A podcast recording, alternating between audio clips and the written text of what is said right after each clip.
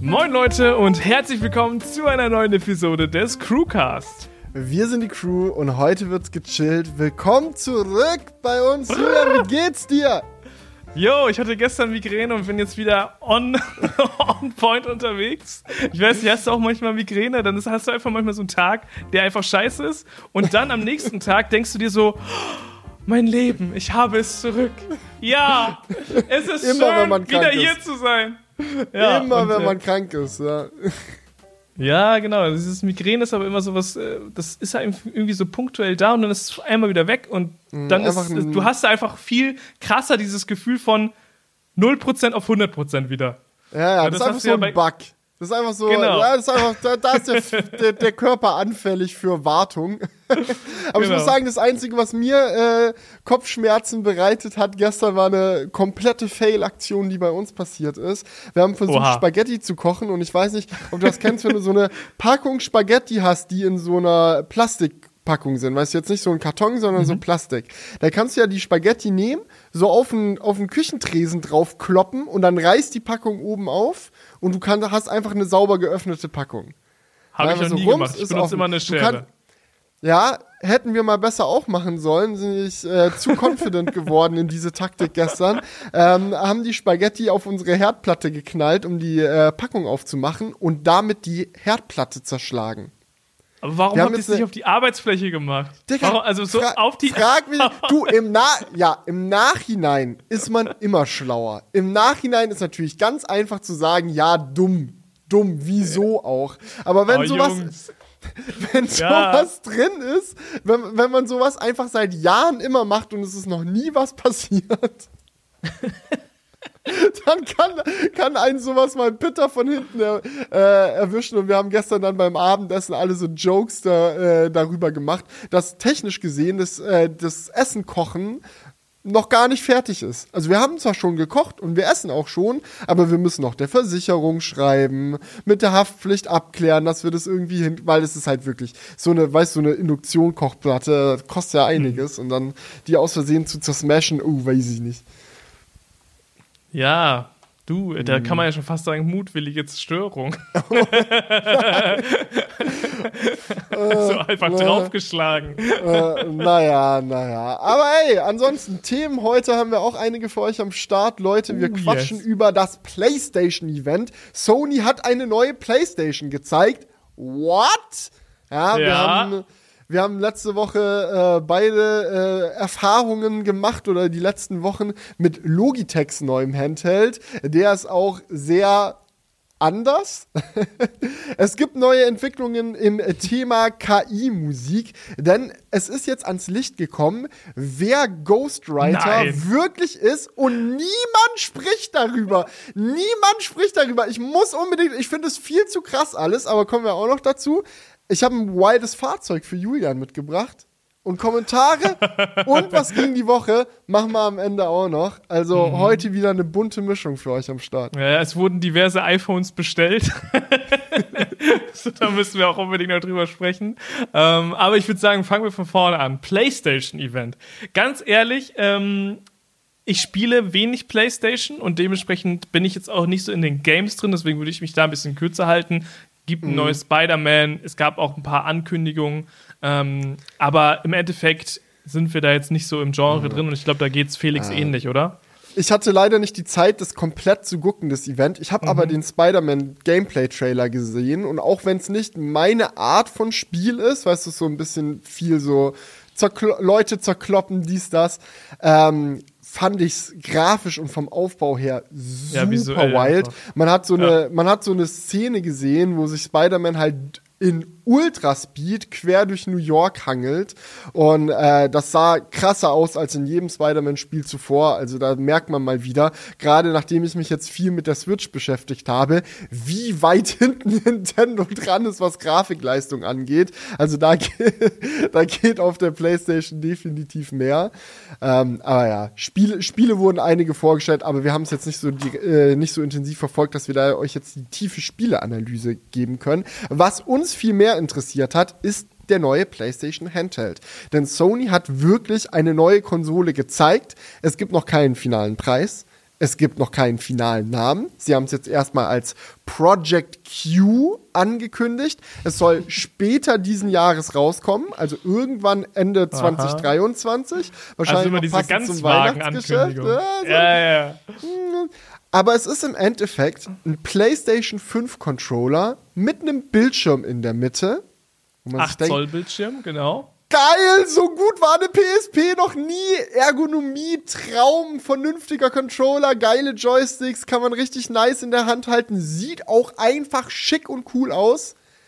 Mhm. Aber es ist kein Nachfolger der PlayStation Portable, denn dieses Gerät hat keinen eigenen leistungsstarken Prozessor drin, sondern soll dafür da sein, dass man sich zu Hause von der PlayStation Spiele wie über Remote Play auf dieses Ding streamen kann. Wenn man mal nicht an der, auf der Couch zocken möchte oder schon auf der Couch, aber jemand anders braucht den Fernseher, um Netflix zu gucken oder so, oder abends im Bett oder auf dem Klo oder in der Badewanne oder keine Ahnung. Also dafür ist es da, um im heimischen Netzwerk sich von der PS5 die Spiele rüber ja. zu streamen. Also auf dem Klo kann ich nicht empfehlen. Man soll nicht so lange auf dem Klo sitzen. Kann ich nur, kann ich nur sagen. Leute, sitzt nicht so lange auf dem Klo. Geht einfach aufs Klo, verrichtet eure Bedürfnisse und danach geht er wieder los. Macht da nicht eine fette TikTok-Session oder sonst was. Das ist nicht gut. Ähm, ja, aber dementsprechend kann man wahrscheinlich mit Project Q einiges anstellen. Ähm, es soll auch funktionieren, wenn du unterwegs bist, aber dann muss halt die Internet-Connection gut sein. Mhm, Wahrscheinlich also nutzt man es dann realistisch gesehen eher genau. so, yo. Öffentliches WLAN oder Hotspot muss man dann in dem Fall machen. Ja.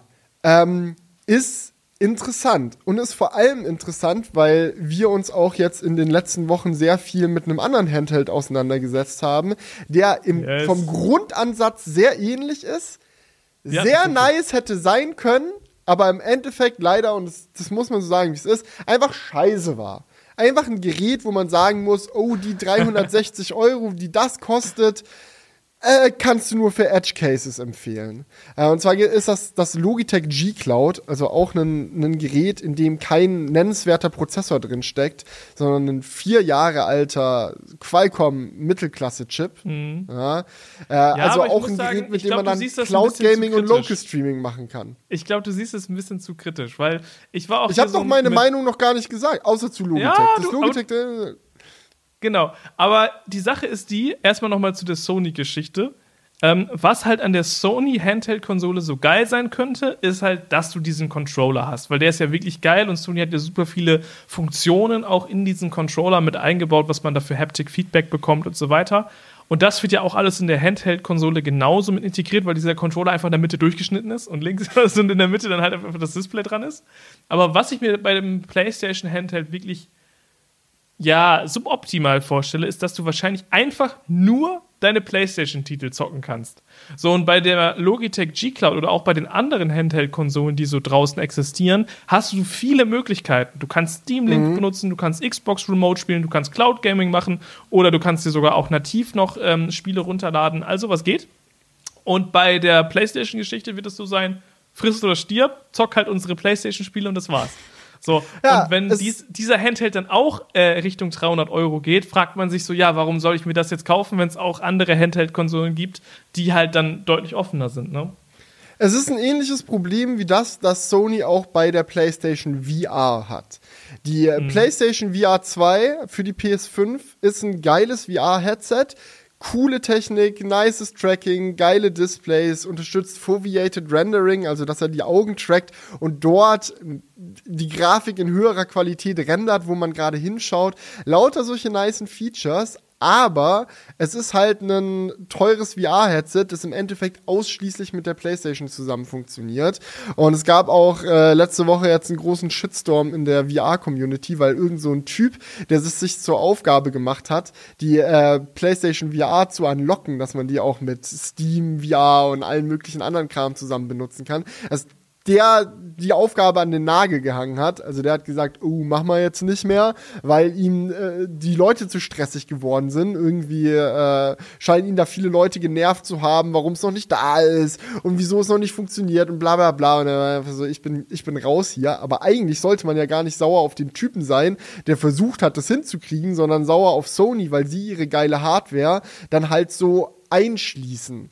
Aber wenn sie das halt machen, sind sie halt auch in der Position, wo sie sagen können, ey, preislich gesehen können wir da noch ein bisschen was rütteln. Weil wenn ihre VR, ihr VR-Headset halt für PlayStation-Spiele da ist und auch nur für PlayStation-Spiele und ihr Handheld auch nur für PlayStation-Spiele da ist, können sie halt sicher gehen, dass die Leute dann auch PlayStation-Spiele spielen und sie damit Geld verdienen können. Und dann können sie theoretisch die Hardware günstiger anbieten. Ähm, und das Ja, aber können, wenn du dir mal der, überlegst- Der, der Preis ist der Schlüssel, glaube ich, dann in dem Fall. Ja, das muss dann halt schon so 150 Euro kosten oder so, Ja. würde ich sagen. Weil du siehst ja auch diese anderen Handheld-Konsolen, die kosten dann zwar auch UVP, keine Ahnung, 400 Euro, 360 oder sonst was, aber die werden in Zukunft auch fallen im Preis. Und wenn du dir jetzt überlegst, dass ein äh, PlayStation-Controller gern mal 80 Euro kostet und dann dann noch das Display irgendwie mit eingebaut wird und andere Komponenten, ähm, das wird auf jeden Fall weit über 100 Euro kosten. Also Ja. ich glaube nicht, dass es jetzt so günstig wird. Nee. Und ja, dann ist es halt schon ein sehr eingeschränktes System. Ne? Aber die, die ich glaube, die Experience mit dem Controller, die wird schon geil sein. Also das Ja, ist so dieses zweischneidige Fall. Schwert bei der PlayStation, äh, bei Also- dem Project Q. der größte Konkurrent zu dem neuen PlayStation ähm, Handheld und auch zum Logitech G Cloud ist halt in meinen Augen die Dinger hier, ne? Ein Smartphone, was wir eh alle haben. Also wer hat bitte kein Smartphone? Viele haben sogar richtig geile Smartphones. Also es hat ja jetzt nicht jeder ein High-End-Smartphone, aber gibt da schon einige. Und da musst du halt mit so einem Handheld gegen anstinken. Weil dieses Remote Play, was da jetzt für die für, für den PlayStation Handheld genutzt werden soll, das läuft auch auf dem iPhone. Das läuft auch unter Android. Und jetzt sagt man vielleicht, ja, ich will aber nicht auf meinem iPhone dann irgendwelche Touch-Tasten benutzen. Dieses Ding ist die Lösung. Oder so ein ähnliches Ding. Ähm, ich habe mir das mal geholt, weil ich das auch spannend fand, das mit dem G-Cloud zu vergleichen. Das ist so eine Klemme, die kann man sich an seinen Controller einfach dran packen. Also jetzt, wenn wir mal den PlayStation Handheld nehmen, ne? Du musst ja so oder so eine PS5 kaufen. Da kommst du ja nicht drum rum. Wenn du den PlayStation Handheld benutzen willst, brauchst du eine PS5. Wenn du eine PS5 hast, hast du auch einen PS5 Controller. Ein Smartphone hast du auch. Also ist das einzige, was du neu kaufen musst, diese Klemme für 8 Euro. Da packst du dann dein Handy rein und schon hast du auch einen bequemen Controller mit einem geilen Display, der lokal deine Spiele streamen kann. Und das Problem bei solchen Geräten ist halt, dass es ja in den seltensten Fällen die primäre Art und Weise ist, deine Spiele zu spielen. Du spielst ja nicht, du holst ja nicht eine PS5 und dieses Ding, weil du ausschließlich in deinem Bett Spiele von der PlayStation streamen willst, sondern du hast die PlayStation, um, an deinem TV zu zocken. Und wenn du mal im Bett liegst oder so abends oder mal jemand den Fernseher für was anderes brauchst, dann nimmst du das Ding und benutzt, benutzt halt diesen Handheld. Aber wenn du es eh so selten machst, ist es dann wirklich wichtig, dass dieses Gerät perfekt dafür ist? Oder reicht halt so eine Controller-Klemme schon aus? So, das ist halt ja, es die, kommt, die, es kommt die halt größte echt drauf Frage. an, ne? Weil zum Beispiel bei so Produkten wie dem Asus Ally oder Steam Deck und so weiter, das, das kannst du ja theoretisch auch nutzen, wenn du eben kein anderes Gerät hast.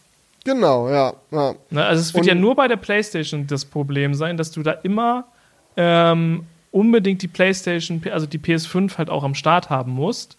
Und ähm, ich weiß nicht, ob es jetzt im Fall der PlayStation überhaupt so funktionieren würde, wie du das jetzt gerade geschildert hast.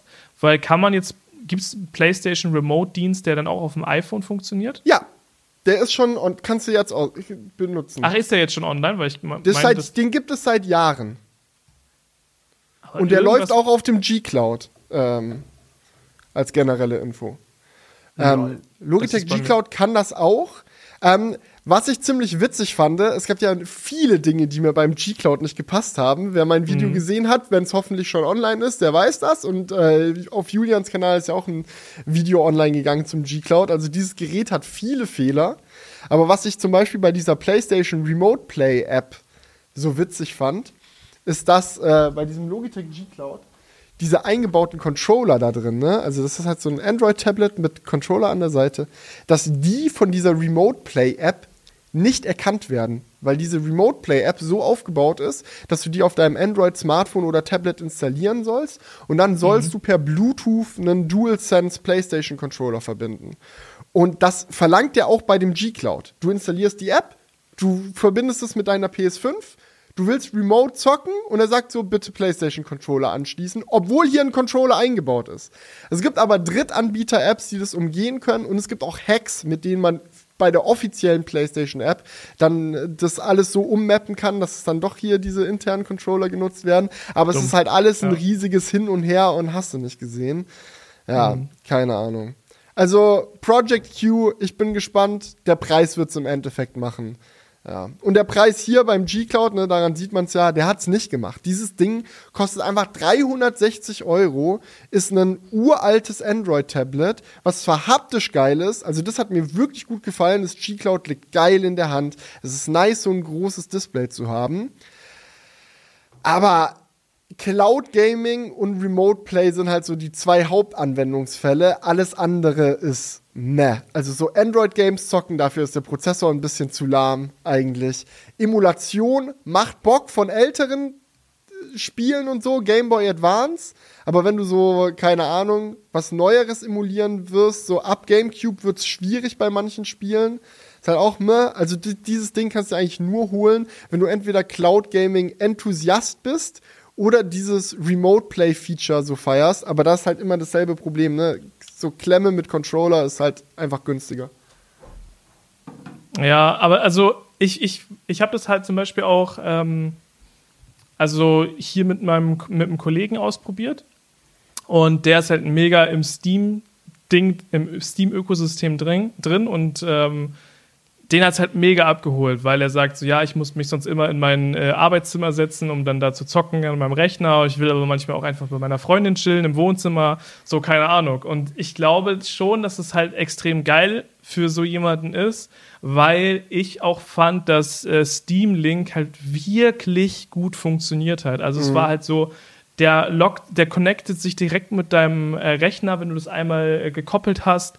Dann geht äh, Steam auf dem Rechner direkt in diesen ähm, Steam-Link-Modus, wo dann alles für äh, Handheld angepasst ist. Und ich fand den Workflow einfach sehr nice.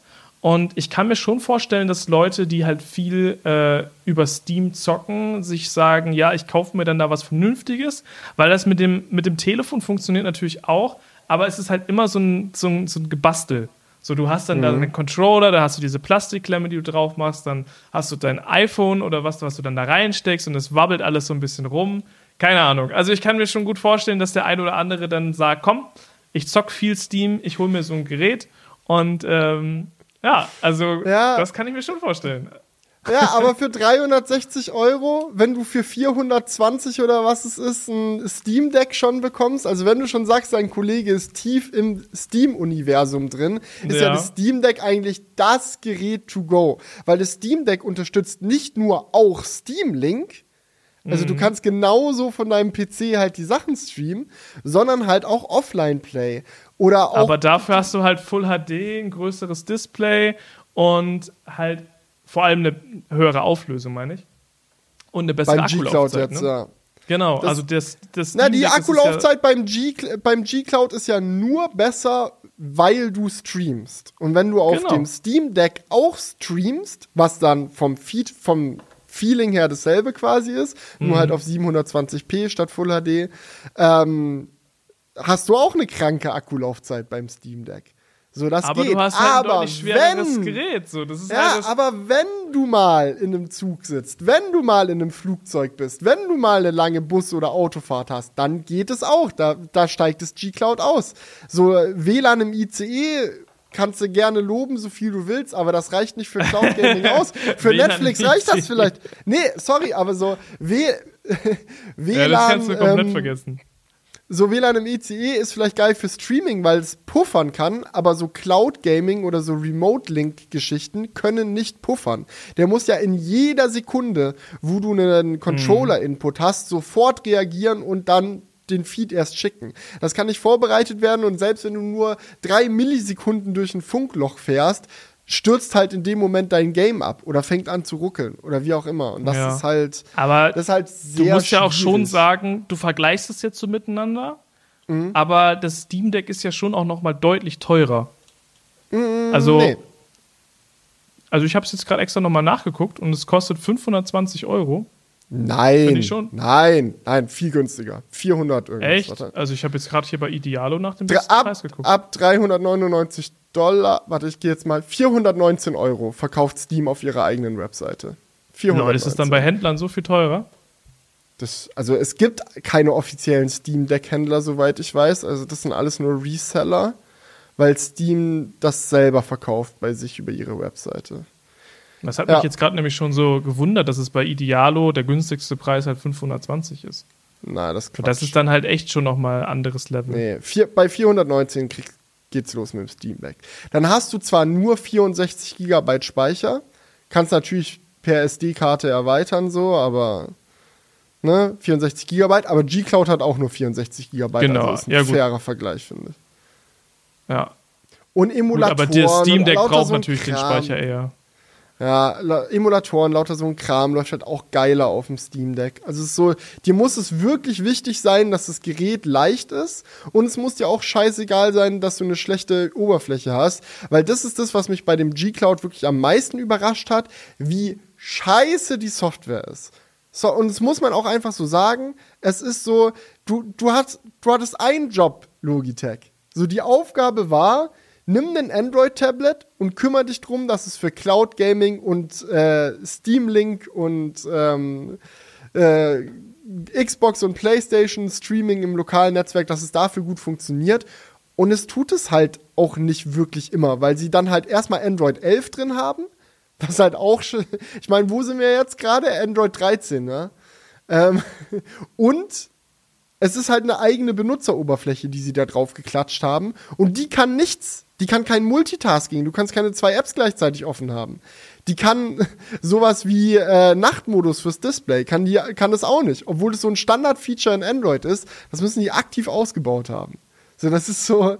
Nee, das wollen wir nicht. Das, das übernehmen mhm. wir nicht. Mach den Haken, dass das bei unserem Skin nicht drin ist. Danke. Also so rein visuell fand ich es eigentlich ganz cool, die Oberfläche, weil es halt sehr den Fokus darauf bringt, okay, was hast du jetzt für Apps installiert, du kannst die schnell auswählen, es werden auch mit dem Controller wird das halt unterstützt, du musst es nicht nur mit Touch machen. Ähm, aber bei diesem äh, mit den Apps gleichzeitig öffnen, da gebe ich dir recht, das hat mich auch mega gewundert. Du musst also, halt immer, wenn du eine neue App öffnest, die alte schließen. Ich weiß nicht, ob die das irgendwie aus Performance-Gründen machen oder was da dahinter gedankt nee, ist. Nee, es ist komplett dumm, weil wenn du in diesen Android-Tablet-Modus reinlaunchst, also du kannst halt mhm. bei dem G-Cloud auch so sagen, so, yo, ich möchte, dass das Ding sich jetzt verhält wie ein Android-Tablet. Ah, da dann startet der einmal neu. Da kannst du multitasken. Da geht's. Ja, ja, okay, aber dann haben die es ja in ihrer Software abs absichtlich rausgenommen. Das wird ja einen Grund haben. Ja, wahrscheinlich, weil der Prozessor so scheiße ist. Ja, genau, dass sie halt die, ja. die Ressourcen halt irgendwie sparen wollen und ja, die sich denken so, ja, du, du nutzt es zum Zocken, du zockst eh nur ein Spiel, dann mach halt das andere zu. Denke ja, aber es ist halt auch affig, wenn du, du kannst nicht mal sowas machen wie in dem einen Tab irgendwie dein Spiel offen haben und dann über Multitasking halt irgendwie noch äh, Chrome offen haben und da irgendwie einen Walkthrough oder Guide für irgendein Spiel offen haben, der dir hilft, noch irgendwelche Tipps zu finden oder wenn du an der Stelle nicht weiterkommst oder so ein Kram. So, das geht halt alles einfach nicht. Und das ist Weiß ich nicht. Fand, fand Dann ich musst einfach du halt sehr im Android-Modus zocken. Und ich finde auch, du bist zu nett. Du bist zu nett, wenn du sie dafür lobst, dass sie eine Oberfläche gemacht haben, wo man leicht sieht, welche Apps man installiert hat. Das ist wirklich nicht viel. Das ist einfach ja, nur ein ich, Bildschirm. Ich lob sie deswegen ja auch gar nicht. Das ist einfach nur ein Bildschirm, wo man in groß die einzelnen Apps sieht Apps sieht und das war's. Sie blenden noch oben so eine Statusleiste ein, wo du siehst, dass du WLAN hast und so, aber auch da, du kannst das WLAN-Symbol nicht antippen, um die WLAN-Einstellungen zu machen. Stattdessen musst du über dieses Launcher-Menü halt zu der Einstellungs-App, dann kannst du die Einstellungs-App aufmachen, dann musst du zum Punkt WLAN und dann kannst du das machen. So, obwohl WLAN eines der wichtigsten Features für ein Cloud Gaming-based Device ist. Also, weil das ist halt einfach lazy. Sorry, das geht nicht. Ja, es ist halt einfach auf visuell schön äh, ausgelegt worden. Und äh, bei, den, bei, der tiefer, bei den tiefergehenden Funktionen fehlt dann das ein oder andere. Aber was ich halt auch, ähm, wo ich schmunzeln musste, ist halt, dass Logitech das ja auch überhaupt nicht als Android-Gerät bewirbt. Also ich meine, auf der Logitech-Website siehst du das nicht mal, dass es ein, dass ein Android-Gerät ist. Ich, das checke ich jetzt gerade nochmal. Nee, du siehst das nicht. Sie sagen das auch nur in den Specs. Da steht dann aber auch gleich dabei, dass es Android 11 ist. Also so fair sind sie wenigstens. Aber ich verstehe auch warum, weil es ist halt als Android-Tablet scheiße. Weil es ist halt ein altes Android-Tablet mit einem alten Prozessor und alter Software. Es ist wirklich nur als Launcher für diese Cloud-Gaming-Sachen geeignet.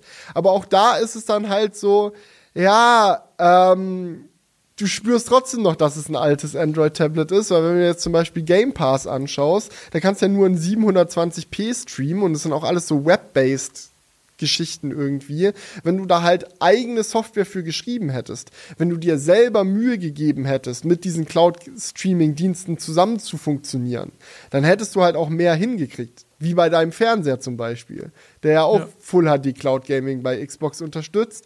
Und dann hast du halt ein Cloud Gaming Handheld mit einem Full HD Display, aber weil sie zu faul waren, da mehr draus zu machen als ein Android Tablet, ist es halt nur 720p. Ja, und vor allem, ähm, ist es halt einfach, äh, also bei der Xbox-Geschichte, das fand ich auch echt schade, dass man da nur 720p zocken kann, weil du dann ja siehst, dass es halt technisch bei anderen Services, die das für Android besser optimiert haben, auch besser geht. Also bei GeForce Now zum Beispiel kriegst du ja deine 1080p easy, easy hin. Und es liegt halt einfach daran, dass GeForce das für Android schon besser optimiert hat und die Xbox halt eben noch nicht. Ja, lass ja. uns mal, lass uns mal kurz über GeForce Now reden, weil ich muss dir ganz ehrlich sagen, GeForce Now war in diese, bei dieser ganzen Geschichte, dieses Logitech G Cloud auszuprobieren, für mich mhm. der Mindblow-Moment, wo ich mir dachte, krass, wie heftig ist es bitte? Weil über Cloud Gaming sprechen wir seit zehn Jahren, aber das, wie weit GeForce Now ist, ist beeindruckend. Also ich habe wirklich kein geiles Internet hier bei uns im Studio und auch zu Hause ist es eher meh, aber dass du halt von einer 4080 einfach live gestreamt zocken kannst. Mittlerweile gibt es auch einen Full HD 240 FPS Reflex Mode, wenn du wirklich den niedrigsten, die niedrigste Latenz haben willst, die irgendwie geht. So, wenn du da eine halbwegs vernünftige Internetverbindung hast, funktioniert das. Ich war mal in geilem Internet mit meinem MacBook und habe dann in 4K 120 FPS von Screen äh, von ähm, äh, ja, GeForce Now gestreamt. Und das sah wirklich krank aus. Also du sagst ja immer so, ja, okay, Gaming auf dem MacBook so geht nicht so, aber das kann die Lösung sein. Aber ist es heute noch nicht, würde ich trotzdem sagen, weil wenn du halt, es gibt halt leider gerade in Deutschland noch zu viele Flecken, wo Internet noch mehr ist. Mhm. Und dazu kommt dann noch, dass es halt leider nicht so günstig ist, wie es sein sollte. Die Idee dahinter ist ja, ach smart, wir können uns die Hardwarekosten für teure Grafikkarten teilen. Ich muss keine ganze teure Grafikkarte kaufen, sondern ich benutze die nur vielleicht zwei Stunden am Tag zum Zocken und die restliche Zeit können andere Leute diese Grafikkarte benutzen und man teilt sich die Kosten, alle bezahlen gemeinsam den Server. Aber GeForce Now kostet in der, äh, in dem Spec, den du eigentlich haben willst, also in dem, in dem höheren Ultimate-Tier, irgendwie 20 Euro im Monat. Und da ist kein einziges Spiel dabei. Da zahlst du quasi nur für die Grafikkarte. Und dann musst du noch deine eigenen Games mitbringen. Das geht ordentlich ins Geld. Also das ist Naja, aber so wenn du dir das überlegst, also ich finde es auch teuer. Das habe ich ja auch in meinem Video gesagt, das ist, äh, oder ich, Patrick hat das im Video gesagt, dass es halt ähm, zu teuer ist. Aber im Endeffekt, wenn man sich mal überlegt, man kauft sich irgendwie einen ähnlichen PC, da kannst du schon einige Monate ähm, mit GeForce Now verbringen, bis du das wieder bezahlt hast, was so ein PC kostet. Und da musst du ja auch deine eigenen Spiele kaufen. Ne? Also wenn du es halt mit einem mit einem PC vergleichst, kann man, ist es halt schon irgendwo von den Kosten, kann man sich das schon überlegen, ob das nicht Sinn macht, bevor man sich einen PC holt. Aber wenn man es natürlich mit sowas wie dem Game Pass vergleicht, ne, mhm. dann hinkt es natürlich schon. Und da muss man sich fragen, so, yo, der Game Pass ist halt nicht ganz so nice, was die äh, äh, Verbindungsqualität und sowas angeht und die Streaming-Qualität. Aber nichtsdestotrotz bekommst du da halt dann für 12,99 Euro halt auch richtig viele Spiele, ne, die du halt mhm. auch streamen kannst ohne Geräte. Also das ist mhm. halt Kannst, dann schon. 12,99 ist doch das normale. Du brauchst schon Game Pass Ultimate, ne? Wenn du ich meine, das kostet 12,99 oder 14,99 oder so. Ja, ich guck gerade noch mal. Nicht, dass wir das jetzt hier falsch sagen. Mhm. Jetzt beitragen, was gibt es hier so für Game Pass Tiers? Einmal nachgucken. Ja, krass. Ultimate 12,99. Ja, ja, ja. Krass. Ja. Und EA Play ist auch noch mit dabei. Wild. Ja.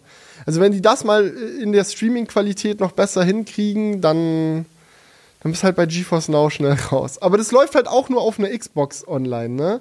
Also das ist so, aktuell ist halt, sind halt die äh, Xbox Game Pass Server für Cloud Gaming, ist so ganz Xboxen. viele, ganz viele ja. Xbox Series S in Server Rack reingeschraubt.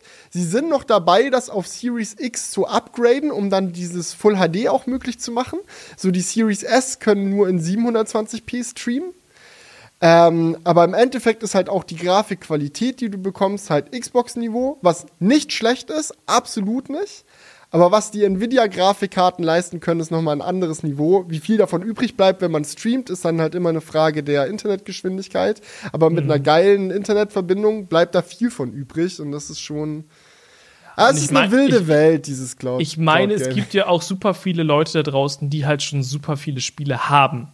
So, mhm. das darf man ja auch nicht vergessen. Also zum Beispiel mit meinem Kollegen, der hat eine riesige Steam-Bibliothek und der so mega geil, jetzt Steam-Link spielen zu können. Ähm, und gerade auch mhm. bei der G-Cloud darf man nicht vergessen, das ist jetzt ein UVP-Preis, den du vergleichst mit einem Steam Deck, was schon Monate zu haben ist. So, ja, aber glaub, auch UVP. Aber auch UVP. Nee, war die nicht teurer zu, zu UVP? Ich meine, das ist ja der offizielle Preis, Preis von von Valve selbst. Ja, ja, okay. Ich meine mit, ich mein, ich mein mit OVP den Preis, der halt bei Release gedroppt wurde. Also ich könnte mir halt gut ich vorstellen. Ich glaube dass nicht, dass das Steam Deck günstiger geworden ist. Ich meine, die verkaufen die Dinger ja auch mit Verlust.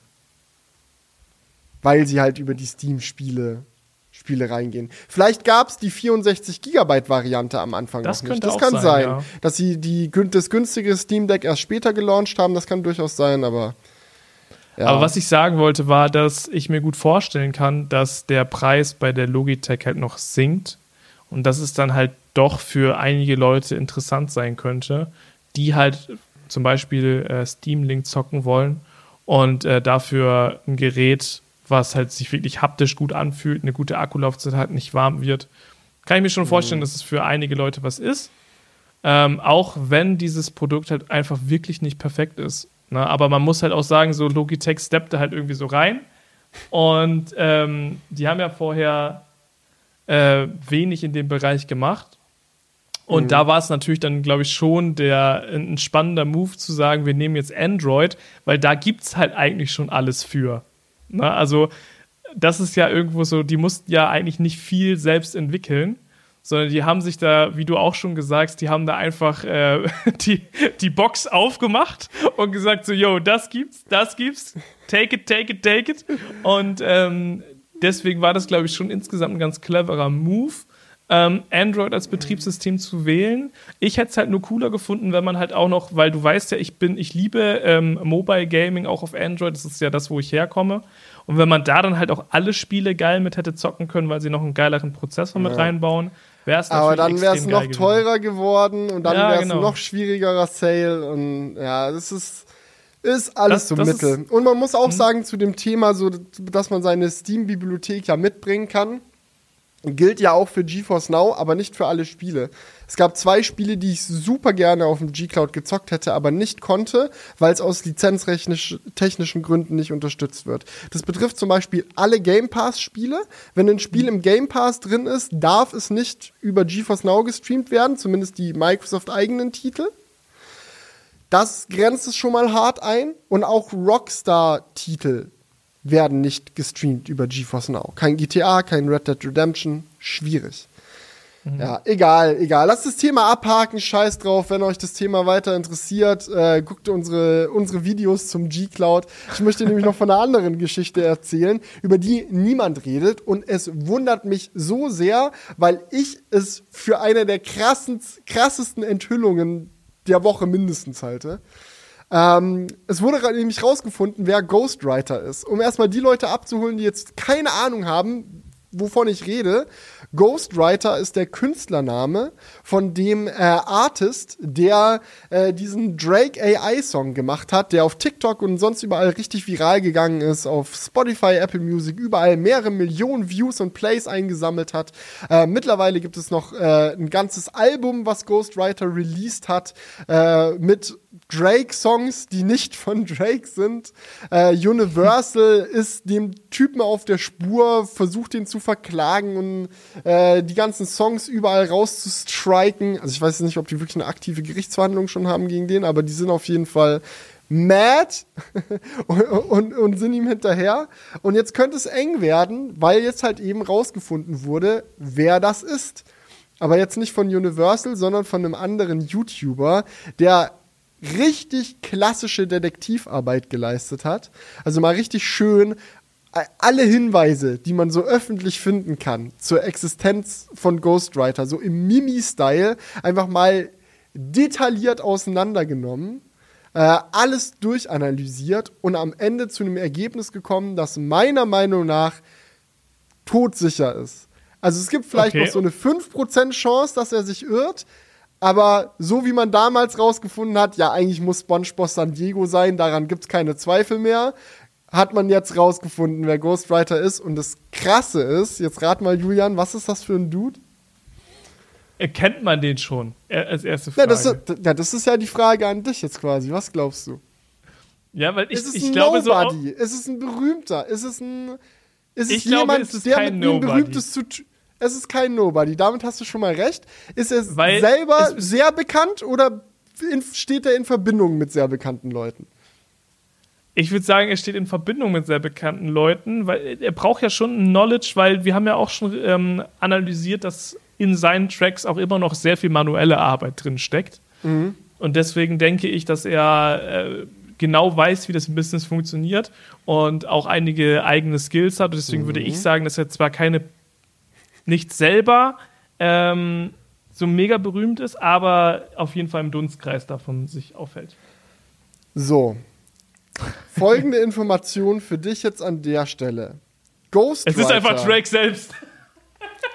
Ghost, Ghostwriter hat unter seinem echten Namen, wo er auch sein Gesicht zeigt und selber in der Öffentlichkeit Kunst macht, 30 Millionen monatliche Hörer auf Spotify.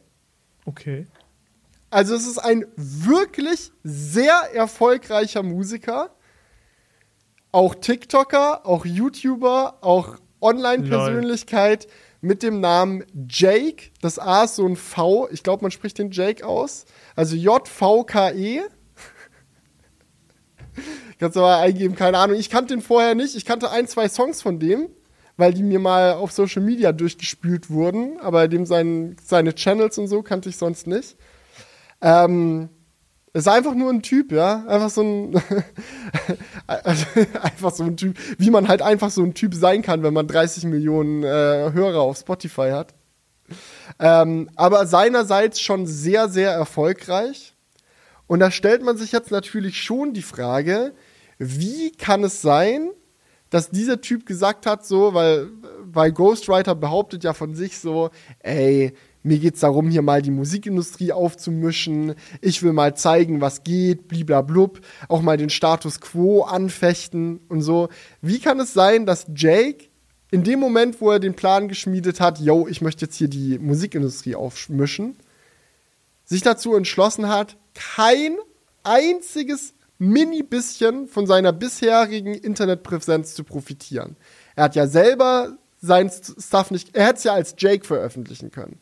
Hat er nicht gemacht, sondern als Ghostwriter. Er hätte es ja als Jake reposten können und so, oh krass, Leute, guck mal, dieser Ghostwriter-Typ, den ich da gefunden habe, wie heftig ist dem sein AI-Song oder so, um sicherzustellen, dass es viral geht.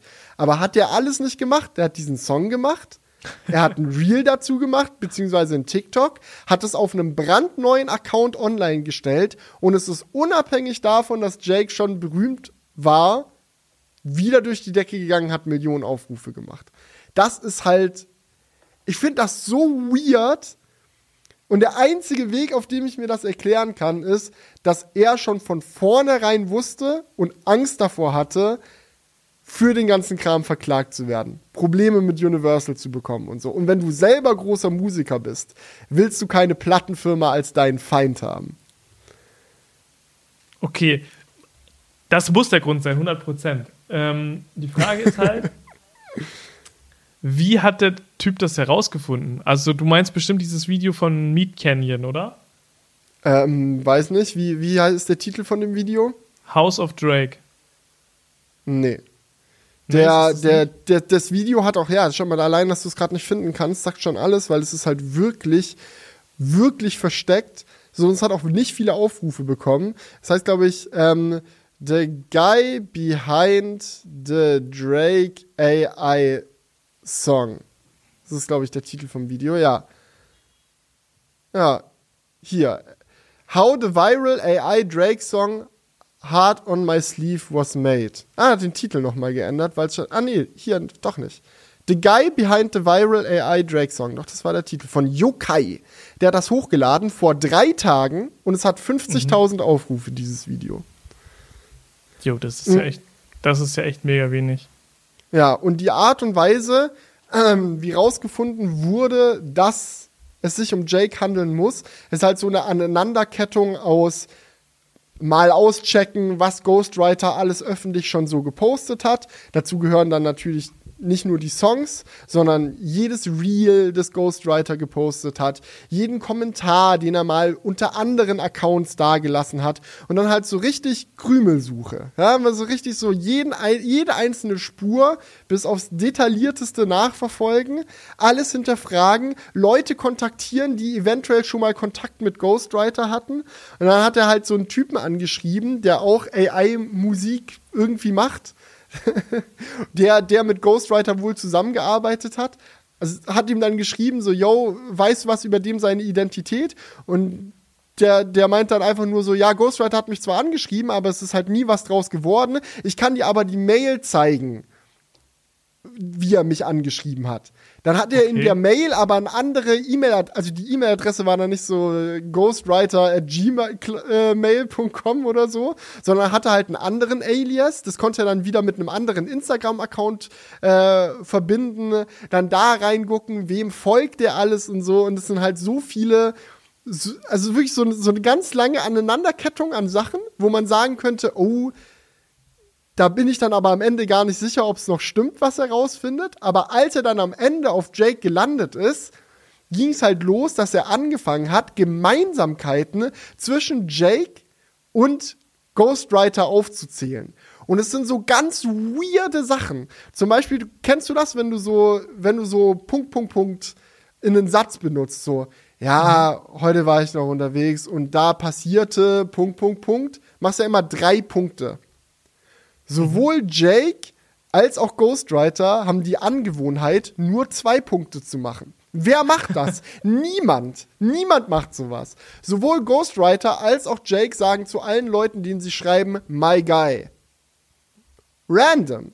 So, es gibt so in, in Reels von Ghostwriter ähm, so Satzformulierungen und so, die eins zu eins so auch schon in Reels von Jake aufgetaucht sind. Es ist so ganz viel, ganz viel kleiner Stuff, den er da am Ende noch zusammenzählt, der dann halt diese, diese Aneinanderkettung an Instagram und Connections, die er sich da rausgesucht hat, halt dann wirklich noch glaubhaft belegen. Ähm, das ist wirklich so, ja, wenn die einen Reel von sich posten, hat sowohl Ghostwriter als auch Jake haben immer bei den Screen Recordings von ihrem iPhone Batterieprozentanzeige an, immer im äh, Dark- oder Light-Mode, ich weiß nicht mehr, was es war, und immer im Energiesparmodus. Immer. Also immer dieser gelbe Akku mit Zahlen drin. Weißt du, so kleine Sachen, wo du weißt, ja, das könnte Zufall sein, wenn es nur einmal vorkommt. Aber wenn du diese diese ganze Aneinanderkettung an Informationen nimmst, schließt es halt im Endeffekt fast aus, dass es, dass es okay, jemand aber es klingt jetzt für mich so, als, als sehr nach so einer sehr vagen Geschichte, ne? Also, weil du sagtest so, es könnten nur noch so zu 10% oder 5% Guck dir das sein. Video an. Ich paraphrasiere jetzt, guck dir mal das Video an.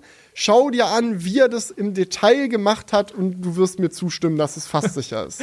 Okay, ich gönne mir mal die ab absolute Stalking. das absolute Stalking-Video. Ja, aber das Krasse ist halt, was er halt dann auch in seinem Video meinte, ey, wenn er als YouTuber es schafft, rauszufinden, wer Ghostwriter ist, dann schaffen die Anwälte von Universal Music auch rauszufinden, wer Ghostwriter ist. Also früher oder später, auch wenn jetzt diese Info noch nicht durch die Decke gegangen ist und sich bisher kaum jemand dafür zu interessieren scheint, bin ich, also diese Info wird zu Universal Music gelangen, ob du willst oder nicht. Und dann schauen wir mal, was das für Konsequenzen hat. Ob die dem dann noch weiter auf den Sack gehen, ob die den wirklich vor Gericht zerren Ich weiß nicht, vielleicht ist Jake ja selber bei Universal Music. Keine Ahnung. Ja, das wäre jetzt natürlich auch nochmal spannend. Mhm. Aber krass, aber krass. Meinst du, äh, was, was war da einfach der Grund? Einfach so, weil er ist ja schon scheinbar selbst erfolgreich mit dem, was er macht. Mhm. Auch wenn ich diesen Song, ist, also den Künstler noch nie gehört habe. Und vielleicht habe ich ihn schon mal gehört, aber er war mir überhaupt Mhm. nicht bewusst. Den, sein So. Song Golden Hour könntest du eventuell kennen. Der, Der, der ist, hat am meisten Views hier, ne? Naja, der ist auch auf, äh, auf Social Media für Reels und so als Sound richtig häufig benutzt worden. Ja. Hörst du gerade rein? Julian Ja. guckt so konzentriert, guckt so konzentriert in die Kamera. Kenne ich aber auch nicht. okay. Ja. Na, ich glaube, ich glaube, er hat als Musiker selbst herausgefunden. Ich meine, wenn du selber Musiker bist, experimentierst du die ganze Zeit mit neuen Instrumenten, mit neuen Techniken, dies, das. Du sitzt im Tonstudio, irgendeiner sagt zu dir so, ja, hast du mitbekommen, so AI äh, Stimmkloning funktioniert langsam. Man findet es selber krass. Man blödelt mal ein bisschen damit rum, um nachzuschauen, wie gut es Ja, schon bestimmt. ist. Ja. Macht dann so aus Joke mal so einen Drake-Song, merkt, wie einfach es mittlerweile geht, zieht dann durch und produziert den richtig aus. Und dann sitzt du am Ende da mit einem ausproduzierten Drake-Song. Hast vielleicht auch, das geht ja auch vielen Musikern so, dass du so nach einer Studio-Session gehst du so nach Hause und hast einen Ohrwurm von deinem eigenen Song, weil du denkst dir so, damn, ich hab, damn, da habe ich jetzt einen Banger gebaut. Geil. Den muss ich jetzt releasen. Und dann sitzt, saß er wahrscheinlich so da, hatte diesen Banger Drake-Song und dachte was mache ich denn jetzt mit dem? Und dann ist diese Idee wohl geboren worden, ey, mal anonym veröffentlichen, mal gucken, ob man damit auf TikTok viral gehen kann. Es ist eh so ein Ding, Jake selbst ist so ein Dude, der gerne mal auf TikTok viral geht und jeden Tag aufs Neue nach dem Rezept sucht, wie man viral gehen kann. Ich denke, da waren dann auf einmal halt alle Werkzeuge, die dafür nötig sind, da. Und dann dachte ich, so, also jetzt ist nicht auch noch kurz noch das Real Ready machen und hochladen. Das, also das jetzt nicht zu machen, wäre ja auch verschwendet. Na, das gemacht. Und es hat ihn sicherlich auch selber interessiert, ob er als erfolgreicher TikToker und YouTuber und Musiker in der Lage ist, seinen Erfolg zu replizieren, wenn er seine Reichweite nicht nutzt. Weißt du, nach dem Motto, ich habe das Gefühl, ich weiß, wie man virale TikToks macht. Aber stimmt das überhaupt? Könnte ich aus dem Stand nochmal mit irgendwas viral gehen, ohne dass die Leute wissen, dass ich's bin? Lass es mal ausprobieren. Das ist ja auch ein geiles Gefühl, wenn du dann weißt, so, ah, wieder 15 Millionen Views. Naja. Ja, ich kann's noch. Gar kein Problem. Ja, das ist, aber das geht ja bei TikTok tatsächlich, glaube ich, ganz gut, dass du auch als kleiner Mhm. Account, ähm, wenn du ein geiles Video hochlädst, äh, da relativ viele Aufrufe drauf machen kannst. Mhm. Ich glaube, das geht auf fast keiner Plattform so gut wie, wie dort. Ja, und er macht ja auch zu seinen eigenen Songs TikToks und bla, um die durch die Decke zu kriegen. Also ich gedacht, die Formel kann ich auch mit einem neuen Charakter mal anwenden. Und das ist ja auch das, was ihn jetzt im Endeffekt auch mit aufgedeckt hat, dass dann auch solche, solche Begrifflichkeiten wie Wait for the Chorus und so im TikTok selbst genau denselben Wortlaut und genau denselben Schreibstil haben bei Jake wie bei Ghostwriter. Du merkst so richtig, er macht halt eh immer TikToks zu seinen Songs.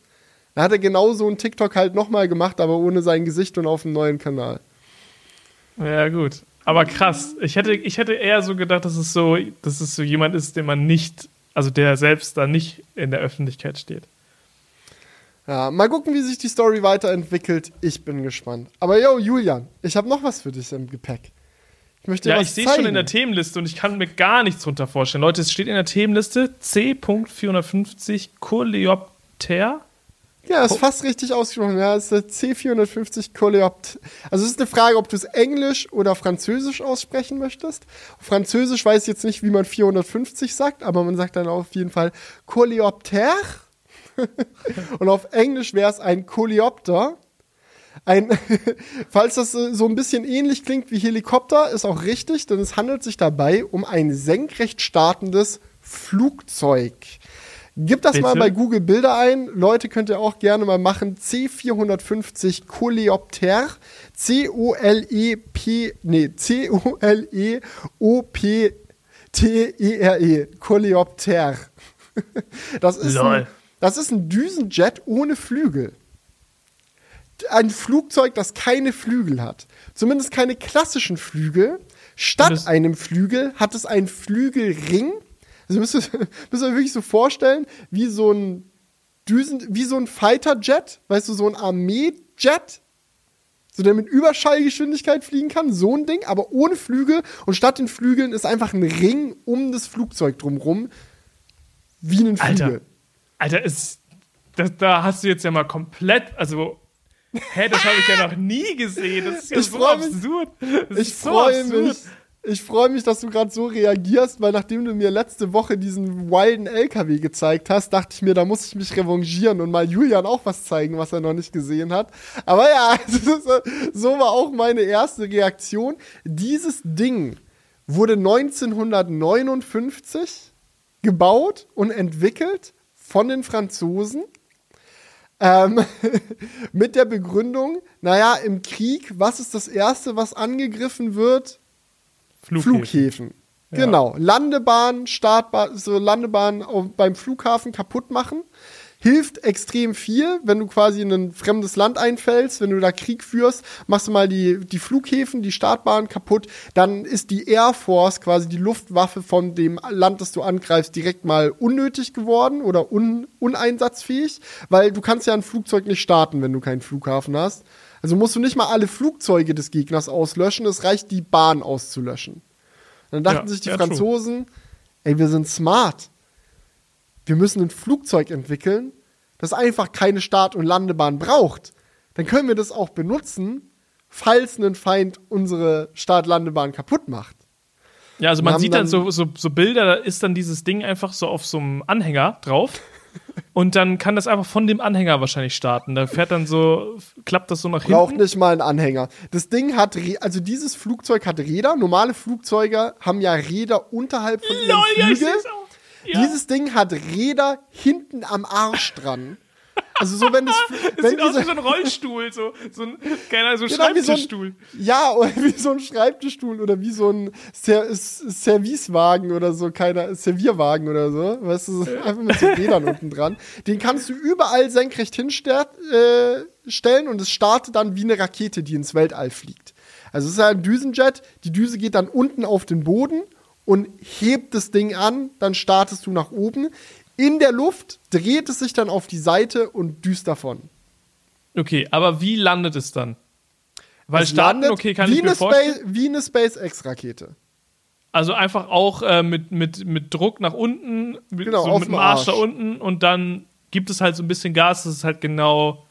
Genau, das ist zumindest der Plan gewesen, denn dieses Ding ist leider doch gescheitert, weil es einfach nicht so funktioniert hat, wie man sich das vorgestellt hat.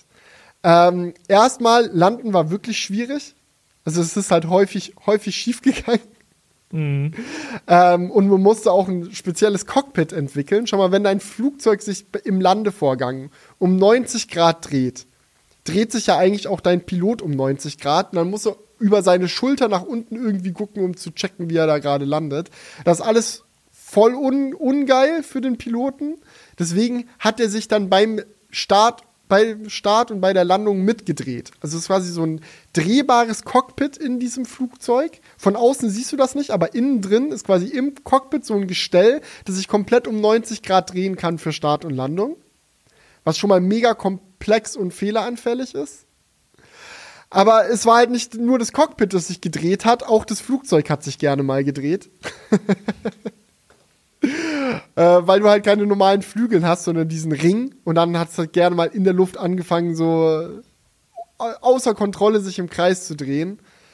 Das äh, hat zum Beispiel auch dazu geführt, dass sie einen äh, Prototypen, mit dem sie diesen Übergang von Start zu normalem horizontalen Flug testen wollten, dass sie den halt gecrashed haben beim Versuch, das Ganze zu drehen. So, der hat angefangen, so sich zu drehen und rums. Und äh, das war dann sehr teuer, diesen Prototypen zu crashen und dann hat man die Entwicklung aufgegeben. Und alles, was bleibt, sind ein paar sehr witzige Videos ähm, über dieses Ding und auch ein sehr, sehr gutes Video vom YouTube-Channel Mustard. Das kann ich euch sehr empfehlen. Der hat dann ausführlich äh, mal gezeigt, wie dieses Ding funktioniert hat und was die Ideen dahinter waren. Ähm, kann ich euch sehr empfehlen. A Plane Without Wings, The Story of the C-450 Coleopter. Coleopter. Ein, wie Wikipedia dazu sagt, oh, jetzt habe ich es zugemacht. Damit. habe ich es Ja, hier noch offen? ist- ja, ein. Ringflügler. Ein Ringflügler ist das. Ja, ich meine, die Idee dahinter macht ja auch mega viel Sinn und vielleicht könnte man das heute mit so der Technologie, die ja SpaceX auch äh, entwickelt, um ihre Raketen zu landen, könnte man es vielleicht auch noch besser machen. Ähm, aber ich frage mich so bei diesen ganzen Konzepten äh, bei den, und diesen Fotos, ähm, also wo genau, also das, es soll ja ein Militärflugzeug sein. Also es soll ja irgendwie irgendwas zerstören können, schätze ich mal. Aber wo, wo genau funktioniert das an diesem Flugzeug? Ich sehe da keine Raketen, nichts oder irgendwie was. Ja, st- So stimmt, weit das war es wahrscheinlich noch nicht. Es war einfach wahrscheinlich erstmal nur so ein Prototyp. Ah, und zur Not Spionagejet oder so ein Ding. Oder irgendwie vorne ein paar. Man muss ja nicht gleich Raketen werfen. Keine Ahnung, da bin ich nicht so tief im Militärding drin, aber. ja, ich auch nicht. äh, Aber ich weiß jetzt nicht, wie groß Waffen sein müssten, die reichen, um andere Flugzeuge abzuschießen. Aber das müssen vielleicht nicht gleich so große, große Raketendinger sein, die man sich unter den Flügel klebt, sondern da reicht vielleicht auch was anderes. Naja, naja. Aber da gibt es ja super verrückte Videos. Auch ich, ich bin gerade so ein bisschen im Video. Es gibt ja auch noch andere, die so kleine Flügel haben, aber trotzdem senkrecht starten können. Also es Ja, scheint ist ja alles wohl, schief gegangen, ist alles schief gegangen, wurde Äh, ja, überall es die scheint- Entwicklung abgebrochen. es scheint ja wohl echt so ein Ding gewesen zu sein, wo, wo man echt versucht hat, was zu entwickeln, was er wirklich einfach senkrecht nach oben starten kann. Aber, Aber das braucht halt auch sau viel Energie, ne? Das ist auch das Problem. Spritverbrauch war enorm. Es ist halt kein Flugzeug mehr dann in dem Fall, sondern eigentlich eine Rakete. Und man Ja, weiß ja, wie viel, wie viel Sprit in so eine Rakete rein muss, dass das Ding abhebt. Naja. Absolut, ja. Und dann ist halt irgendwie die Frage, ist es dann jetzt wirklich dann, wenn alles so viel komplexer ist, teurer ist und so weiter, Mhm. wie viel Sinn macht es dann wirklich, solche Flugzeuge äh, zu haben, ne? Ja. Aber, Aber gut. verrückt. Verrückt. Muss ich Da, sagen. dann würde ich sagen, lass uns, bevor wir gleich noch ganz entspannt über unsere Woche quatschen, mal zu den Kommentaren kommen. Sehr gerne. So, ähm, Bluetech hat zum Thema Final Cut geschrieben. Man könnte ja auch ein etwas anderes Abo-Modell einführen, dass das Abo so lange läuft, dass man den Kaufpreis von Final Cut äh, bis man den Kaufpreis von Final Cut abgeschlossen hat. Dass Leute, die Final Cut nur kurz nutzen, ein Abo-Modell haben, aber niemand dauerhaft bezahlt, sondern, äh, sondern das quasi eher eine Art Ratenzahlung ist, wo man aber nur so lange Raten zahlt, bis entweder das Produkt gekauft ist oder man das Produkt nicht mehr nutzen möchte.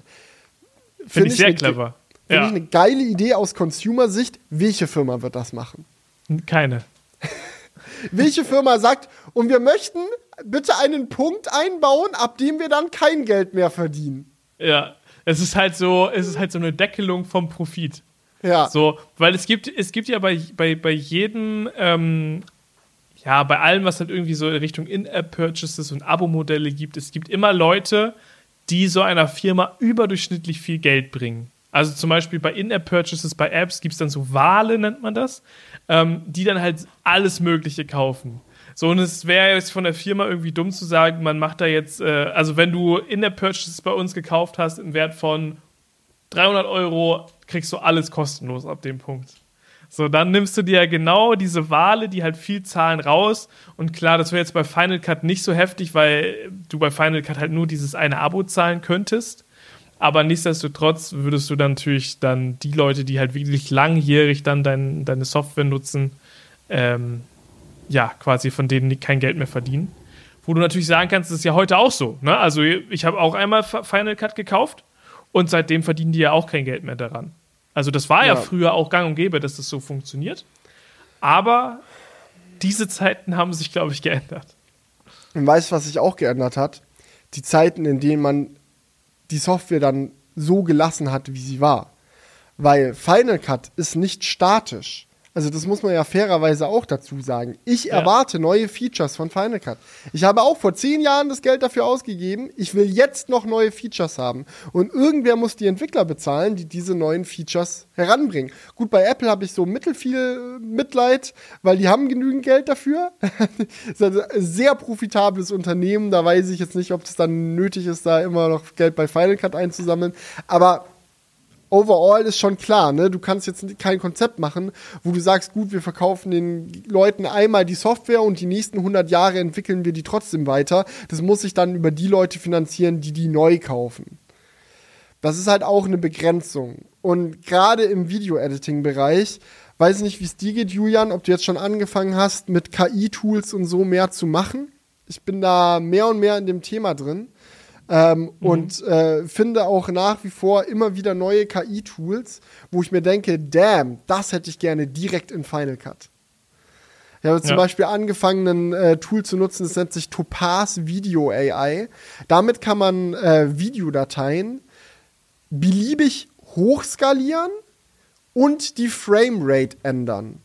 Und das sind so Sachen, so klar, du hast optischen Fluss bei Final Cut so drin, das geht auch. Mhm. Aber Topaz AI, das ist ein anderes Level. Du kannst ein 25 FPS Video nehmen und ein äh, 100 FPS Video draus machen, kein Problem. Du kannst ein Full HD Video nehmen, auf 4K hochskalieren, kein Problem im Sinne von es flackert dann nirgendwo oder so, wie es optischer Fluss in Final Cut mal tut. Ähm, klar sieht es halt aus wie hochskaliert, also so ähnlich wie wenn du Super Resolution bei Pixelmator benutzt, nur halt in Videoform. Ähm, aber das kann, das kann viel rausholen. Und vor allem ist es so ein Tool, das unlockt ja deine Kamera komplett. Auf einmal ist gar nicht mehr so wichtig, mit wie vielen FPS deine Cam eigentlich filmen kann. So, das weißt du, wie wir uns also gefreut haben, dass wir auf Sony 4K mit 120 FPS bekommen haben bei der FX3 und bei der A7S3? Ja, oder erstmal 4K 60 vor ein paar Jahren. Ja, ja das sind so Sachen, ja. das muss deine Kamera jetzt nicht mehr unbedingt können. Oder wenn du eine Kamera hast, wo du sagst, ja, ich kann zwar 4K in 30 FPS filmen, mhm. aber wenn ich 120 FPS haben will, muss ich auf Full HD runtergehen. Da hast ja, aber es gibt ja auch Wahl. manchmal so Situationen, ähm, dann bist du im Edit und du hast es, deine Kamera konnte zwar 4K 120 aufnehmen, aber du hast in der Situation nur mit 4K 30 mhm. aufgenommen und denkst dir aber so, ja, eigentlich wäre es jetzt gerade schon geil gewesen, noch ein bisschen äh, Zeitlupe hier reinzubekommen oder den, ja. den Shot länger zu machen. Oder ja, du arbeitest mit Stock-Footage oder mit irgendwelchen offiziellen Produktvideos von der Firma, wo die irgendwas gezeigt haben oder bla. Und du, keine Ahnung, Kino-Zusammenfassung, dieses, jenes, keine Ahnung. Auch sowas ist halt auf einmal viel freier. So, und dann kannst du. Und sowas kann halt Final Cut jetzt noch nicht. Ja? Und ich, ich erwarte aber, dass Final Cut das in den nächsten Jahren lernt. Weil ich habe keinen Bock für mhm. alles, was ich zum Videoschnitt brauche, immer externe Tools zu benutzen. Aber wenn ich, wenn, wenn ich Apple kein Geld für Final Cut aktiv gebe, wer, wer soll das dann für mich entwickeln? Also, das ist, ich glaube, das dass, dass solche Software-Abo-Modelle werden, das ist unumgänglich. Das kann man gut finden oder schlecht finden, aber passieren wird so oder so. Egal, was für eine Meinung man dazu hat. Ja, das, das, das ist ja auch vollkommen, also ich finde das auch vollkommen verständlich. Ähm, das war, ich habe jetzt ja auch dieses Video über den Aura-Ring gemacht, ne? also diesen Ring, den ich die ganze Zeit trage, das Smart-Ring. Mhm. Und da funktioniert die Software auch über ein Abo-Modell. Und da haben sich auch super viele Leute drüber in den Kommentaren aufgeregt, so unter dem Motto, ab dem Punkt, wo äh, ich Abo-Modell gehört habe, war ich raus. So, und ich denke mir so, ja, ich verstehe das auf der einen Seite, ne? du, du kaufst jetzt in dem Fall einen Ring, der kostet 314 Euro, was halt viel ist für so ein Wearable. Ähm, und dann musst du dafür halt noch monatlich ein Abo bezahlen. Und so ist es ja auch bei deinem, bei Final Cut. Du kaufst quasi die Maschine von Apple und dann sagt Apple, ja, aber für die Software oder für zumindest einen Teil der Software wollen wir halt noch ein Abo im Nachgang abschließen. So, und da, das fühlt sich dann immer erstmal so ein bisschen an, so, ja, okay. Und ich kann mir vorstellen, dass es bei Apple noch in anderen Produktkategorien auch früher oder später noch äh, einsetzen wird. Mhm. Ähm, aber man darf halt nie vergessen, und so ist es auch bei dem Ring, das ist halt wirklich ähm, eine App, die auf einem sehr hohen Niveau ist, die ständig aktualisiert wird, wo viel am Algorithmus gearbeitet wird, um äh, dein, das Tracking zu verbessern.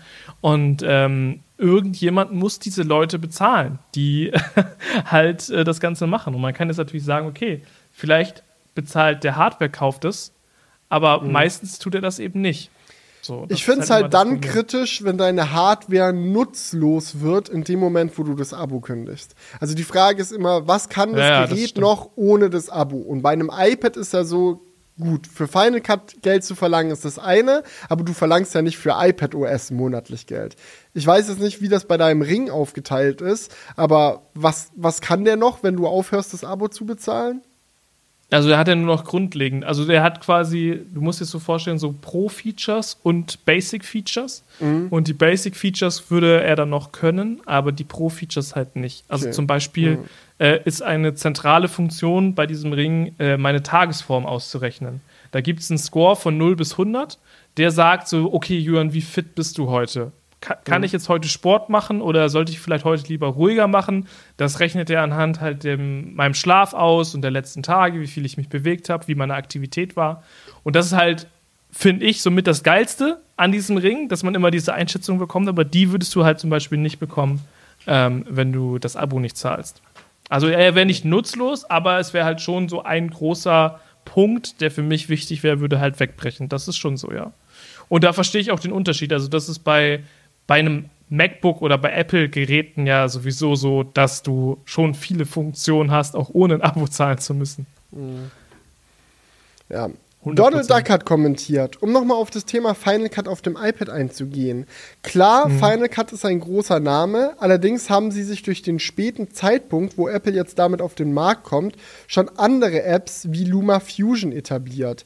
Weiterhin kommt dazu, dass man Luma Fusion nur einmal kaufen muss, circa 30 Euro. Und was noch viel wichtiger ist, man braucht dafür kein M1 iPad. Besonders für die Nicht-Profis ist das ein starkes Argument. Ja, wollte ich auch nur noch mal kurz, äh, kurz vorlesen ja. und auch allgemein einfach mal zum Anlass nutzen, um auch mit dir über Final Cut jetzt zu quatschen. Hast du das schon ausprobiert auf dem iPad? Tatsächlich noch nicht. Also es gibt ja auch erst seit gestern. Mhm. Ähm, und ich wollte es, es steht noch ganz oben auf meiner To-Do-Liste, aber ich habe es noch nicht ausprobiert. Ja. So viel muss man sagen. also, I'm sorry. aber ja, ich denke, du, du hast ganz mini bisschen ausprobiert, nicht ultra ausführlich, aber ich habe auch, ähm, Jonas hat ja ein sehr ausführliches Video dazu gemacht. Für alle, die sich von mir einen Review zu Final Cut auf dem iPad gewünscht haben, sage ich euch ganz ehrlich, Leute, guckt das von Jonas, Technik-like. Da sind eigentlich alle Infos drin, die in einem Video von mir auch drin gewesen wären. Ähm, ein, eine Info, die ich aber noch wissenswert fand, ist äh, eine zur Cross-Kompatibilität von äh, Final mhm. Cut auf dem Mac und Final Cut auf dem iPad. Man kann Projekte, die man auf Final Cut auf dem iPad erstellt hat, auf den Mac transferieren, andersrum allerdings nicht. Also du kannst auf dem iPad was anfangen und auf dem Mac zu Ende bringen, du kannst aber nicht auf dem Mac anfangen und auf dem iPad zu Ende bringen. Selbst wenn du auf dem Mac nur Features benutzt, die es auch für Final Cut auf dem iPad gibt, es geht einfach nicht. Sobald es auf dem Mac erstellt wurde, funktioniert es nicht auf dem iPad. Ähm, wichtig dazu zu wissen ist aber auch, wie Media Management funktioniert. Denn alle Dateien, die man für Final Cut importiert auf dem iPad, werden auf den internen Speicher des iPads übertragen. Du kannst nicht von der SSD schneiden, du kannst du musst die Dateien auf das iPad kopieren. Und auf dem iPad landen die dann auch in dieser Final Cut Mediatheksdatei. Und die muss komplett übertragen werden, wenn du auf den Mac wechseln willst. Wenn du sagst, so, ich habe jetzt hier mein Projekt, ich will jetzt auf dem Mac weitermachen, muss die ganze Mediatheksdatei mit allen Medien, die drin sind, auf einmal übertragen werden. Und zwar über AirDrop. Und das ist schwierig, wenn dein Projekt größer ist. Also sagen wir mal so 10, 20 Gigabyte, okay. Wenn du jetzt an einem Punkt bist, wo dein Final Cut Projekt auf dem iPad 500 GB groß geworden ist, viel Spaß beim Airdroppen. Mhm, ja, definitiv. Okay, das ist eine krasse Info. Ich finde es auch schade, dass es halt nur in eine Richtung geht, überhaupt das zu übertragen. Ähm, ich könnte mir vorstellen, dass das noch irgendwann gefixt wird mit einem Software-Update. Ähm, weil wahrscheinlich müsstest du dann in, in Final Cut in einer Art speziellen Modus halt auch dein Video anfangen. Ne, dass du halt irgendwie, wenn du am, wenn du in Final Cut eine Mediathek startest, dann irgendwie auswählen kannst, jo, ja, mit iPad-Kompatibilität Sowas könnte ich mir halt vorstellen und der dann halt deine Funktionen beschränkt und auch direkt alles in der Mediathek dann halt abspeichert, sodass du diese Mediathek quasi auf das iPad rüberziehen kannst. Also eigentlich müsste das ja technisch funktionieren, aber ich kann mir vorstellen, dass die da die Software einfach noch nicht für mhm. entwickelt haben. Oder? Ich finde, ich finde, an solchen Sachen merkt man halt einfach, worauf sie iPad, äh, Final Cut auf dem iPad ausgelegt haben. Und es sind nicht die Pros, die bisher Final Cut auf dem Mac genutzt haben. Es sind nicht die, die regelmäßig sehr aufwendige Videos produzieren, ihren Workflow haben und den jetzt genauso auch auf dem iPad suchen, sondern mhm. es ist ein Programm für Leute, die auf dem iPad Videos schneiden wollen, aber mehr von dem ihrem Programm wollen als iMovie und vielleicht auch mehr einfache Bedienung äh, eine einfachere Bedienung haben wollen als sowas wie Luma Fusion oder auch DaVinci Resolve. Das gibt es ja auch auf dem iPad und kann unglaublich viel, ist aber ein bisschen komplexer und nicht ganz so geil mit dem Touchscreen zu benutzen wie Final Cut. Aber ähm, ja, das ist halt so ein Ding. Ich finde, es hat Bock gemacht, Final Cut auf dem iPad zu nutzen. Also es ist geil, dieses Rad an der Seite, mit dem kann man ultra viel machen. Also es ist möglich, mit beide Hände am iPad zu haben, darum zu scrollen und halt mit zwei Daumen das Video zu schneiden. So, das ist, das ist halt wild, dass das geht. Ähm, und es gibt auch viele coole KI-Features. Äh, eins, was ich zum Beispiel richtig geil fand, ist, dass du halt Songs in beliebiger Länge anpassen kannst. Das äh, geht nur mit den voreingestellten Songs. Also es gibt halt so 30 Songs oder so, die Apple bei Final Cut mitliefert. Aber die können in ihrer Länge beliebig angepasst werden. Du ziehst die länger, ziehst die kürzer und es funktioniert immer. Also du schneidest sie nicht am Ende ab, sondern der staucht und zieht diese Songs dann intelligent. Also was man normalerweise im Videoschnitt dann mit rumhacken und schnipseln im Song macht. Aber hier, die vier Takte kann ich rausnehmen, dann ist es kürzer. Ich, ah, hier nehme ich den Refrain noch raus, dann geht's. Sowas kann, können diese 30 Songs einfach automatisch. Und das finde ich saugeil. Die Pencil-Features sind cool. Also es gibt viel, was dafür spricht, aber es ist auch an einigen Stellen noch ein bisschen, ja, umständlich. Kannst keine eigenen LUTs importieren. So, noch fehlen die Drittanbieter-Plugins. Die sollen ja aber auch noch irgendwann kommen. Also, ich bin gespannt. Ja, ich meine, das ist ja auch der Start von, von Final Cut auf dem iPad. Ich bin froh, dass das überhaupt mal da ist. Ähm, ja, und ganz ehrlich, ich glaube, das nächste Projekt schneide ich einfach mal aus Joke da, da drauf. Ähm, auch wenn ich das vielleicht im Nachhinein dann bereue. Aber ähm, ich hätte, ich, ich habe schon mega Bock drauf. Ähm, das mal, also hast du auch mal vor, ein komplettes Projekt darauf zu schneiden? Also Einfach es steht, es steht auf meiner sehr langen To-Do-Liste irgendwo da drauf, ja. Mhm. Kann ich verstehen.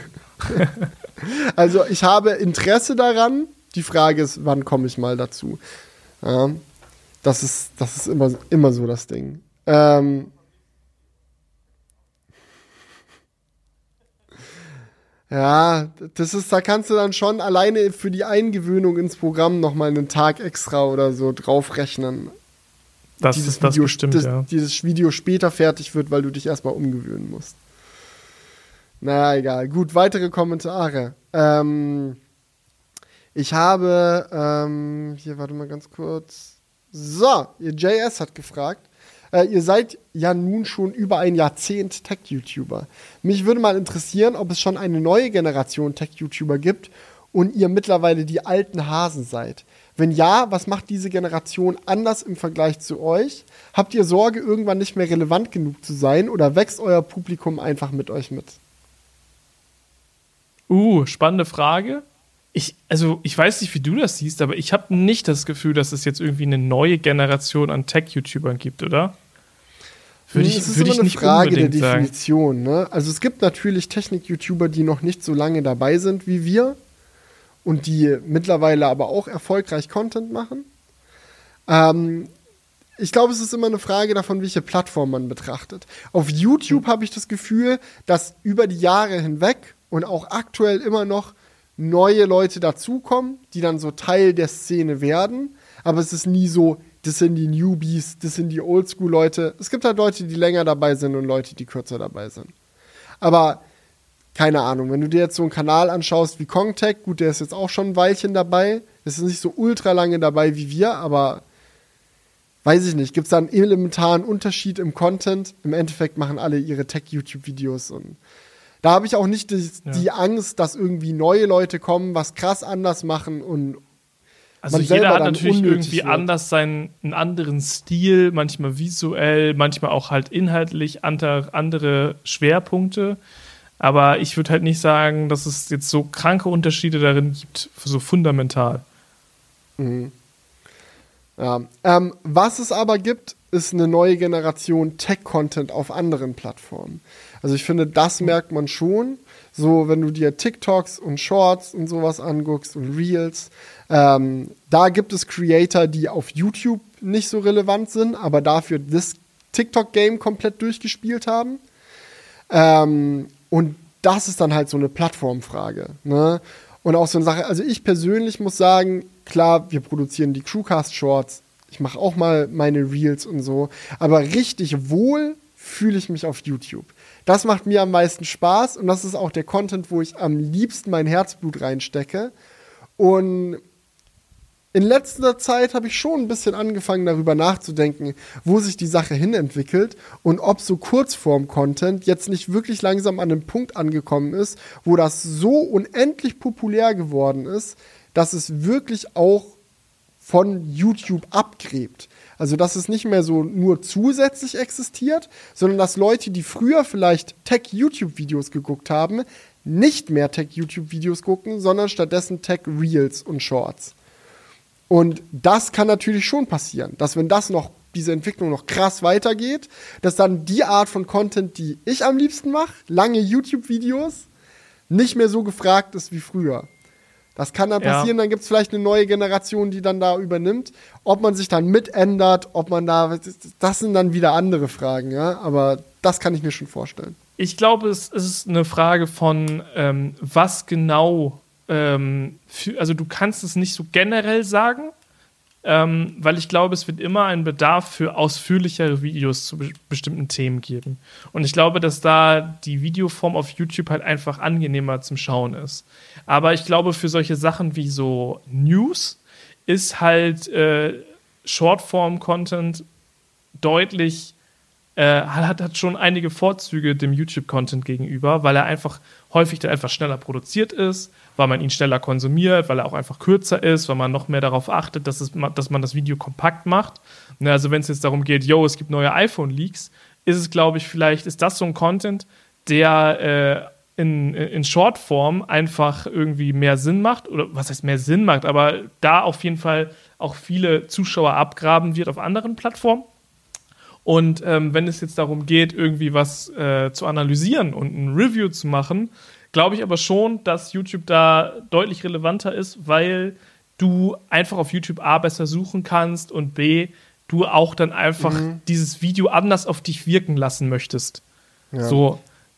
Ich weiß, was du meinst, mhm. denke aber auch, dass ähm, ein Punkt, den man dabei nicht außer Acht lassen sollte, ist, dass es viele Gründe gibt, Reviews zu gucken.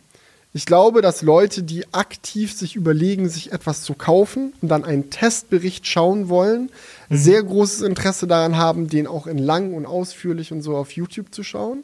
Aber mir ging es zumindest so, dass ich früher und auch bis heute hauptsächlich Reviews und sowas schaue, weil ich Technik spannend finde, weil ich wissen will, wie funktioniert irgendwas. Was hat sich Firma XY dabei gedacht, als sie dieses und jenes designt haben? Und das ist einfach eher ein Entertainment-Faktor, ja, oder ein Infotainment-Faktor, den man da mitnimmt. Und ich glaube, dass das zurückgeht. Also, dass so Leute, die früher einfach nur, weil sie es spannend fanden, irgendwelche Reviews zu Sachen geguckt haben, die sie sich sowieso nicht kaufen wollen, dass sowas sich wandelt. Ja? Und dass diese Art von Entertainment mit interessanter Technik sehr wohl auch super gut im Shortform-Content-Style funktioniert.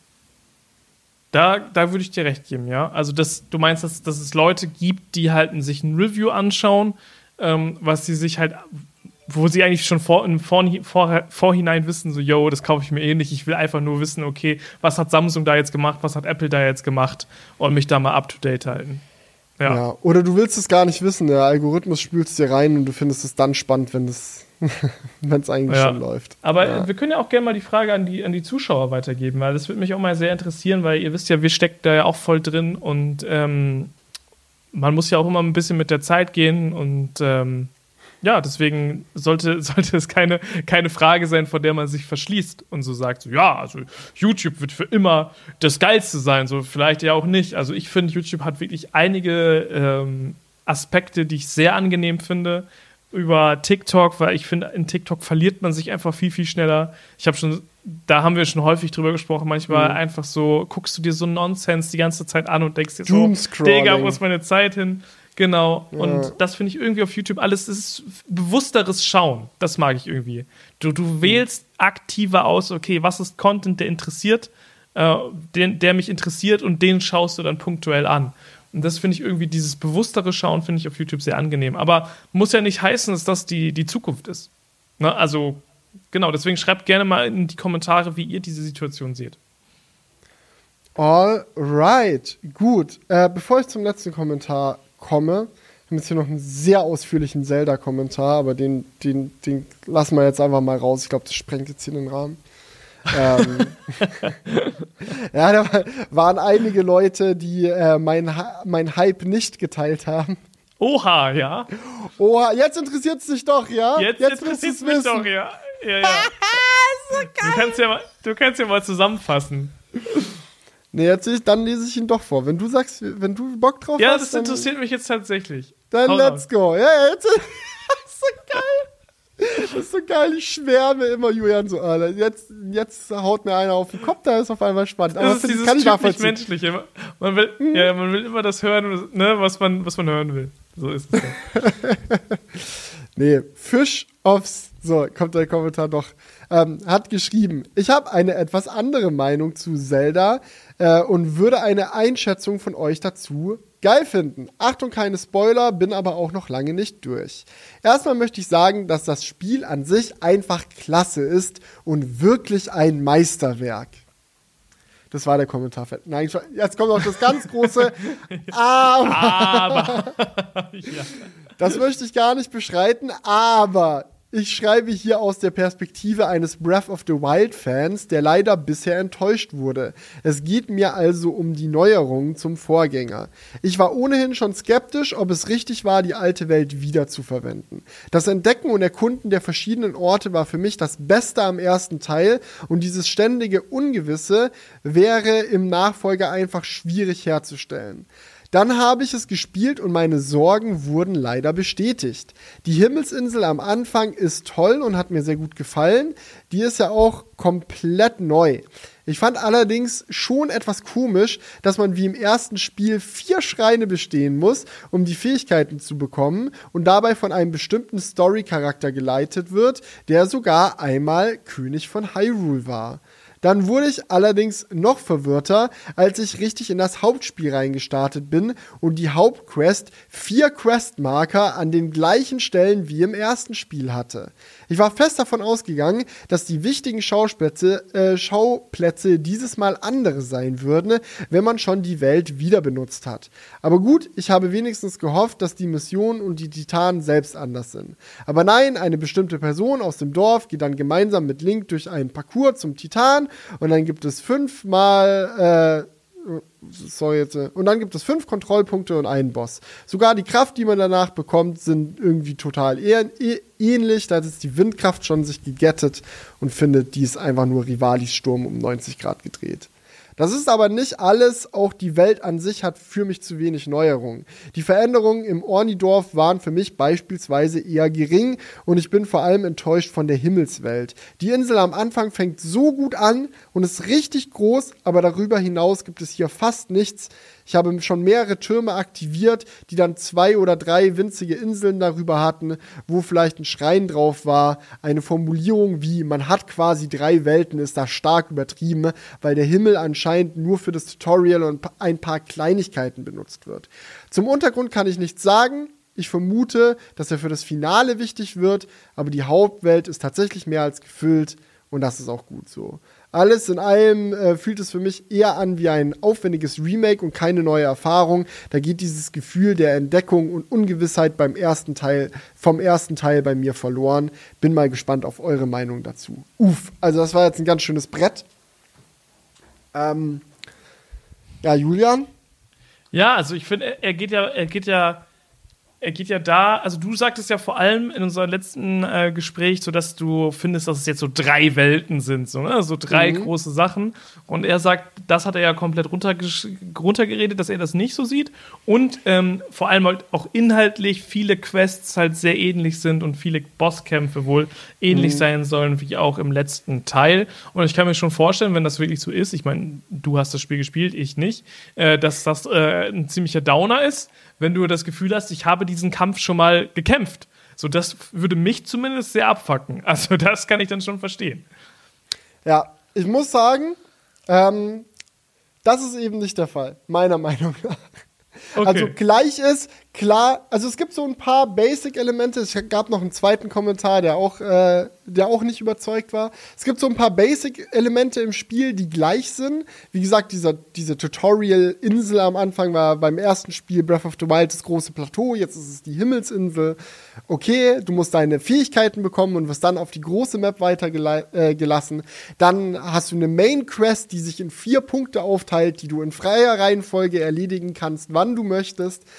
Aber ich finde es nicht schlecht, dass sie solche Sachen übernehmen. Ich finde, wenn man den Nachfolger von einem Spiel macht, sollte die Aufgabe sein, rausfinden, was funktioniert hat, das auf frische Art und Weise wiederholen, dann die Sachen, die schlecht waren, verbessern oder fixen und neue Ideen hinzufügen. Das ist so die Aufgabe.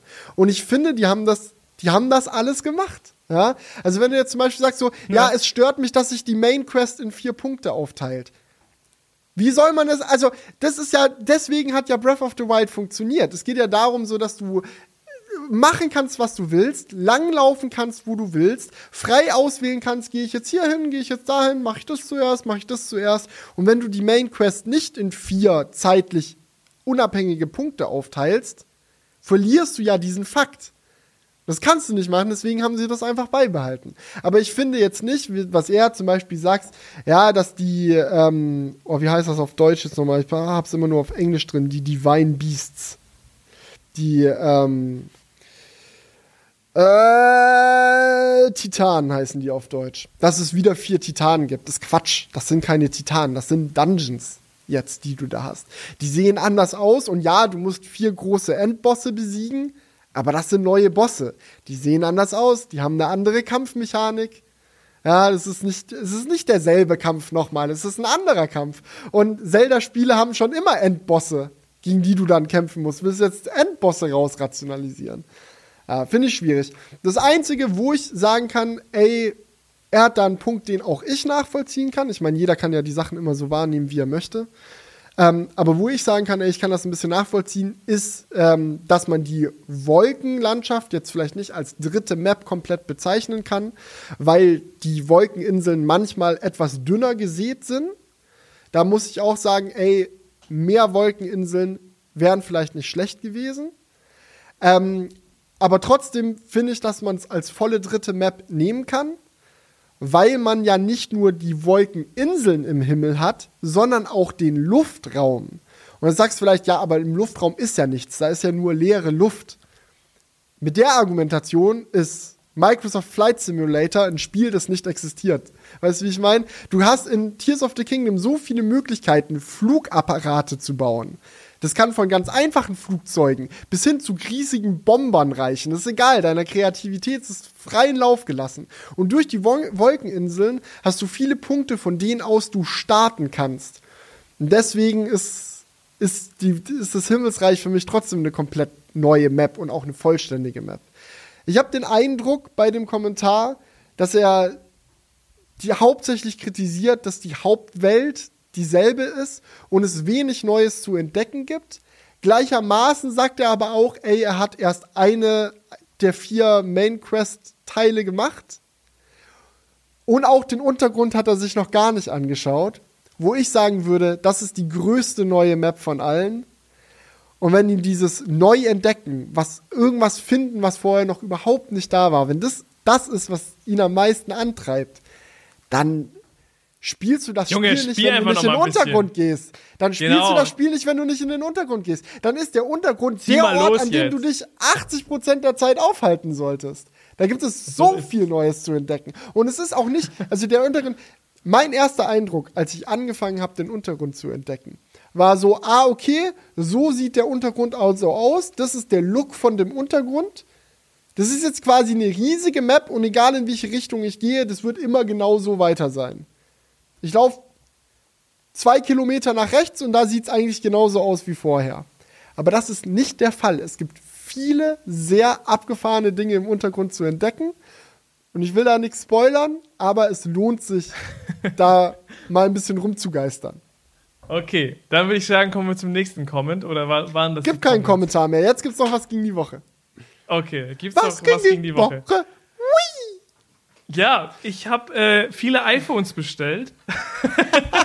ich glaube, ich habe noch nie so viele iPhones bestellt. Ähm, ja, zwölf Stück, um genau zu sein.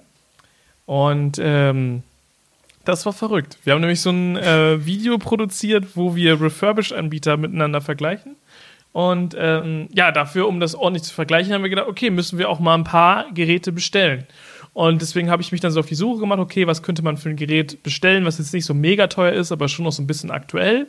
Und bin dann aufs iPhone 12 Mini gestoßen, ähm, weil das kriegt man so für 370 äh, bei diesen Refurbished-Anbietern. Und äh, kann man sich mal hochrechnen, ne, wenn man zwölf Geräte bestellt. Das ist natürlich schon einiges äh, an, an Schotter, ähm, was, wir, was wir da, was man da einfach mal zahlt, um so ein Video machen zu können.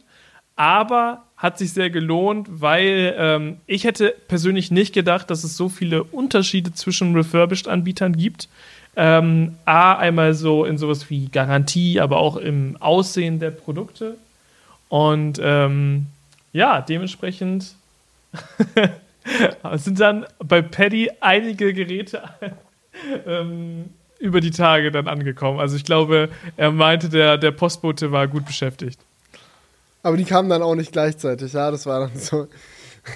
Äh, also Ein die- Tag nach die- dem anderen sind immer mehr und mehr eingetrudelt.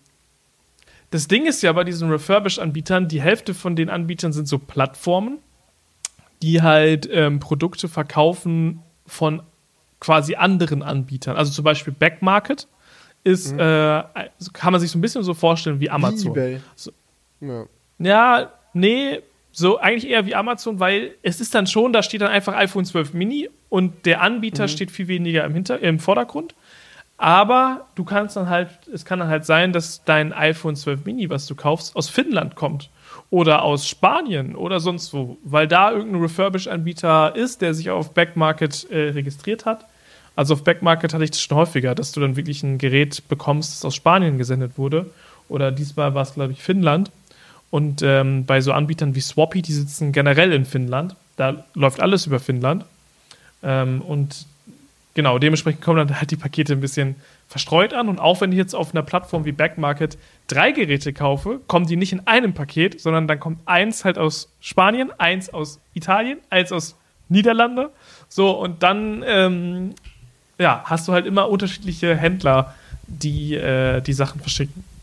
Ne? Weil das ja immer in Mhm. unterschiedliche Zustände dann auch unterteilt ist. ja. Dementsprechend. Aber wie war das? Äh, ja. ja, frag. Dementsprechend sind die verteilt angekommen. Ne? Ja. Aber ähm, wie war das, so viele iPhones zu bestellen? Hast du ja extra irgendwie so einen Betrag auf dem Konto geblockt, um das. Hast du die dann alle zurückgeschickt oder wie funktioniert das? Ich meine, ich stelle mir das teuer vor. Das ist ja, also ich meine, 13 iPhones musst du Ja. auch erstmal bezahlen. Genau, nee, also das äh, ging dann vom Firmenkonto runter und war auch noch genug auf dem Firmenkonto Gott sei Dank vorhanden. Und äh, natürlich äh, werden wir gucken, dass wir diese Geräte wieder zurücksenden. Weil was, was, was wollen wir mit so vielen Geräten? Ne? Also es macht keinen Sinn. Wir hatten auch überlegt, die dann halt selber wieder zu verkaufen oder so. Aber der einfachste Weg ist halt einfach, das wieder zurückzusenden. Und dementsprechend ist es natürlich einfach ein punktueller Betrag, den du ausgibst. Was natürlich trotzdem kacke ist, ne, wenn du, du, wir haben das jetzt über, ich glaube, drei Wochen fast haben wir gebraucht für dieses ganze Video, zweieinhalb oder so. Und bis dann das Geld wieder zurück ist und dies und das, ist dieser Betrag natürlich geblockt und das ist natürlich immer stressig. Aber es wäre jetzt, glaube ich, komplett insane, wenn wir diese ganzen Geräte nochmal einzeln versuchen würden zu verkaufen. Das können die Anbieter selbst natürlich viel effektiver als wir. Deswegen ähm, gehen diese Geräte dann wieder zurück und finden dann hoffentlich noch einen glücklichen Käufer. Und ihr, habt die, ja, ihr habt die ja jetzt auch nicht aktiv benutzt oder so. Die sind ja Nein, genau in dem Nee, Zustand, wir haben die eingerichtet, die geguckt, wie der Batteriezustand ist und äh, klar, als ob wir jetzt alle zwölf Telefone alltäglich genutzt haben. Das ist natürlich überhaupt nicht machbar. Ja, genau. und dadurch, dass es auch gebrauchte Geräte sind, äh, ändert sich ja auch für die Hersteller nichts. Ich finde, ich nee. muss da zugeben, so, ich hatte ja auch mal, ähm, früher habe ich ja gerne iPhone-Farbvergleiche gemacht. Das war dann auch ja. so die Action, du bestellst die ganzen iPhones, machst den iPhone-Farbvergleich und dann schickst sie wieder zurück. Aber das sind halt neue Geräte, du holst die aus der Packung und schickst sie zurück und weißt so, oh, eigentlich also no, nochmal als neu kann Apple die jetzt nicht verkaufen. Die müssen dann in Apples Refurbish-Programm oder so reingehen. Und das hatte mhm. schon immer so ein, also auf der einen Seite so als kleiner aufstrebender YouTuber, da so klein war mein Kanal damals auch noch nicht. Aber da war halt alles noch nicht so durchmonetarisiert.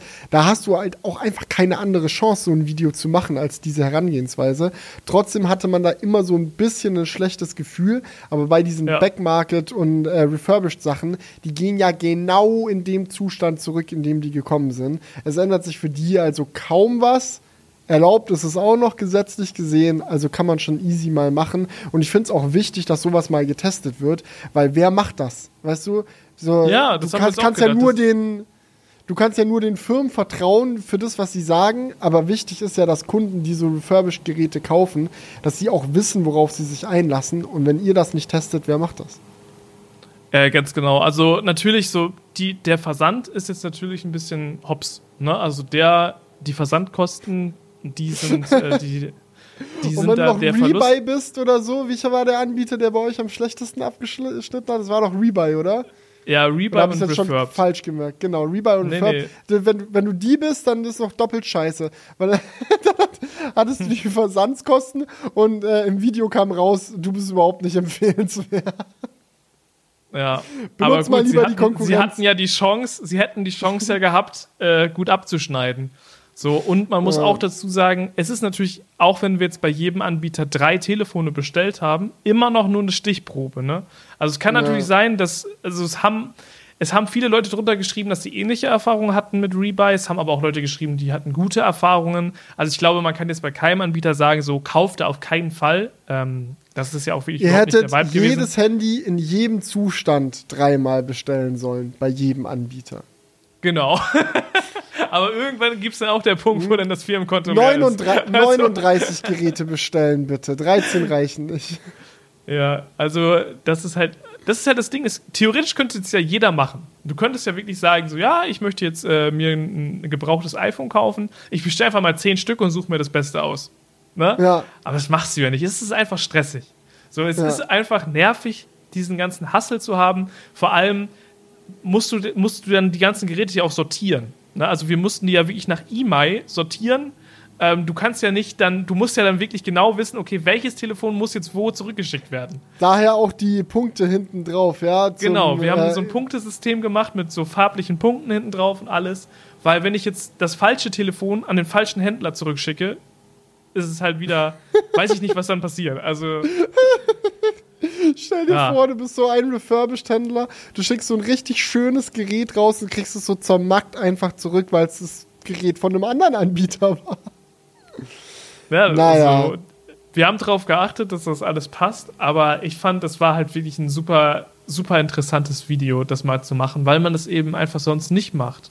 Und ähm, ja, ich glaube auch, dass es für viele Leute hoffentlich ein Mehrwert war, weil wir schon einige Sachen so aufgedeckt haben. Und vor allem, ich weiß gar nicht, dieser, dieser Hersteller Swappy oder der Händler Swappy, der war ja ziemlich in der Kritik. Und ich habe es ehrlich gesagt nicht so ganz verstanden. So, weil, ich, mhm. weil wir fanden halt, dass der wirklich gut abgeschnitten hat. Ähm, aber es gab zahlreiche Videos, so, wo die sehr kritisiert wurden. Also vielleicht haben die einiges geändert. Ähm, aber vielleicht haben auch andere ja. einfach nicht so viele iPhones bestellt, keine Ahnung. Aber das ist mir das ist ja immer so. aufgefallen. Das, im, im Zweifelsfall ist es dann halt auch immer die Schnittmenge oder Zufall oder wie auch immer. Ich hatte auch schon so Situationen, wo ich äh, Placements mit Firmen gemacht habe, wo ich, mhm. also bevor ich ein Placement mit einer Firma mache, schaue ich mir die Sachen an und wenn die scheiße sind, mache ich kein Placement. Ganz klar. Mhm. Aber wo mir dann Leute geschrieben haben, so, ey, yo, ich hatte mit dem Pro Produkt aber genau dieses und jenes Problem und es war richtig kacke, wie kannst du das nur empfehlen? So, es ist halt einfach unmöglich, alles vorwegzusehen. Und selbst wenn ihr jetzt von jedem Anbieter drei Geräte bestellt habt, kann es halt trotzdem random sein, dass ihr einfach drei geile abbekommen habt und andere kriegen ja. ein Kackgerät ab. Aber das kannst du nie rausnehmen, es sei denn, du bestellst halt wirklich 5000 Smartphones von jedem Anbieter. Wie, also irgendwo hört es halt auch auf. Also man kann ja. halt nicht alles voraussehen. Was ich, was ich mega lustig fand, ich hatte dann ähm, bei Swappy die drei Telefone bestellt und dann bekam ich so eine E-Mail. Der schlechteste Zustand ist leider nicht mehr verfügbar verfügbar, sie bekommen ein Upgrade kostenlos. Ich denke mir so, fuck, nein, ich will kein Upgrade, scheiße. So, also ich habe mich dann nie, nicht darüber gefreut, ein Upgrade über, also, zu bekommen. Und äh, dann mussten wir halt noch ein 13. iPhone nachbestellen in einer anderen Farbe, wo dann der schlechteste Zustand verfügbar war. Weil es wäre ja sonst unfair gewesen. Das ist zu geil, ja, das ist, das ja. ist zu geil. Aber ansonsten, was, was, hat deine Woche noch gemacht, außer ganz, ganz viele iPhones erst zu bestellen und wieder zurückzuschicken? Ja, ich war ja noch im Urlaub, Digga. Die ganze Urlaubsstory, stimmt, die kommt ja auch noch. Du warst im Urlaub? Oh, ich war. Also ich gönn's dir komplett, aber es frustriert mich schon wieder. Bei euch sind so viele Videos online gegangen und da warst du auch noch im Urlaub. Ich war hier, ja. hab die ganze Zeit gehasselt, ist nichts online gegangen. Mann, Aber du musst auch egal. sehen, davor, davor kam bei uns zwei Wochen nichts online. Ja, und da man sieht ja immer nur Projekte sich selbst.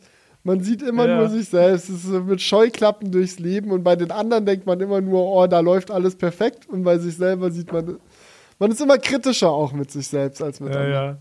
Ja.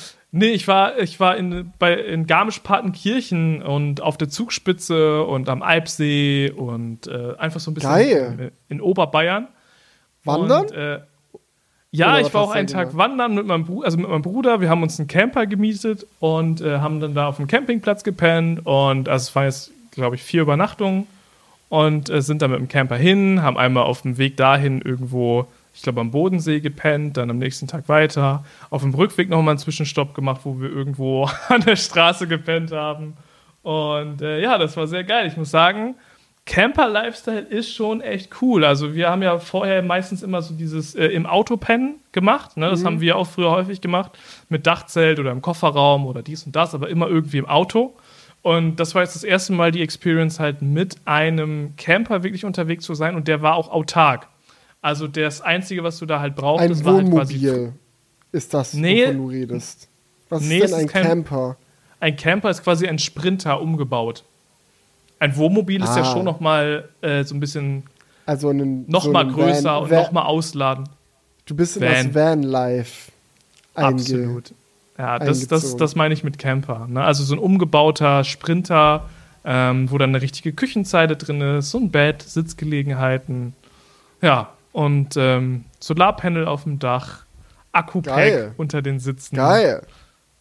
Ja, es war schon cool. Also bei den ganzen nice. Campingplätzen, wir haben uns nicht einmal irgendwo angeschlossen. Wir waren autark. Hm. Und Sprit habt tatsächlich verbraucht, aber naja. Ja, ich meine, das Nicht das einmal irgendwo angeschlossen, außer an die Zapfsäule. Ja, ich muss sagen, das triggert irgendwie am meisten so, ne? Dass, dass, dass es dafür noch keine geile Lösung gibt, dass du so einen voll autarken äh, Stromer-Camper bauen kannst, der sich selbst wieder auflädt. Dafür verbraucht er einfach viel zu viel. Ja, da, ja. dafür müssen die, müssen die Akkus schon noch viel krasser werden. Und irgendwo muss der ja auch sie. aufgeladen werden. Das werden sie, ja, aber trotzdem musst du dann wirklich vieles äh, Solarpanel ja auch noch dabei haben, dass du den schnell aufgeladen bekommst. Also wenn du jetzt so voll autark sein willst, ne, so nicht mehr irgendwo aufladen, wirklich, so, das stelle ich mir schon noch schwierig mhm. vor. Vor ja, allem Frischwasser kommt. brauchst du ja eigentlich auch das ziehst du dir dann aus der Luft? Geht technisch, glaube ich sogar, aber ja, egal. Ja, oder so naja. Digga, auffangen ja, ja. und, und, dann mit deinem Strom irgendwie äh, klären. Keine Ahnung. Naja. Digga, was geht da draußen ab? Ja, bei Julian wird irgendwie abgerissen oder so. Das Haus wird demoliert. während der Aufnahme. Ich kann dieses Geräusch überhaupt nicht zuordnen. Das ist wie so ein riesiger Lüfter. Sehr schön bei einem Podcast. Sehr, sehr gut. Ja. Ich mach mal kurz Aber das Fenster zu. Ja, ma, mach das mal. In der Zeit kann ich ja erzählen, was bei mir die Woche so ging. Leute, könnt ihr, könnt ihr es raten? Habt ihr eine Idee? Was habe ich gemacht?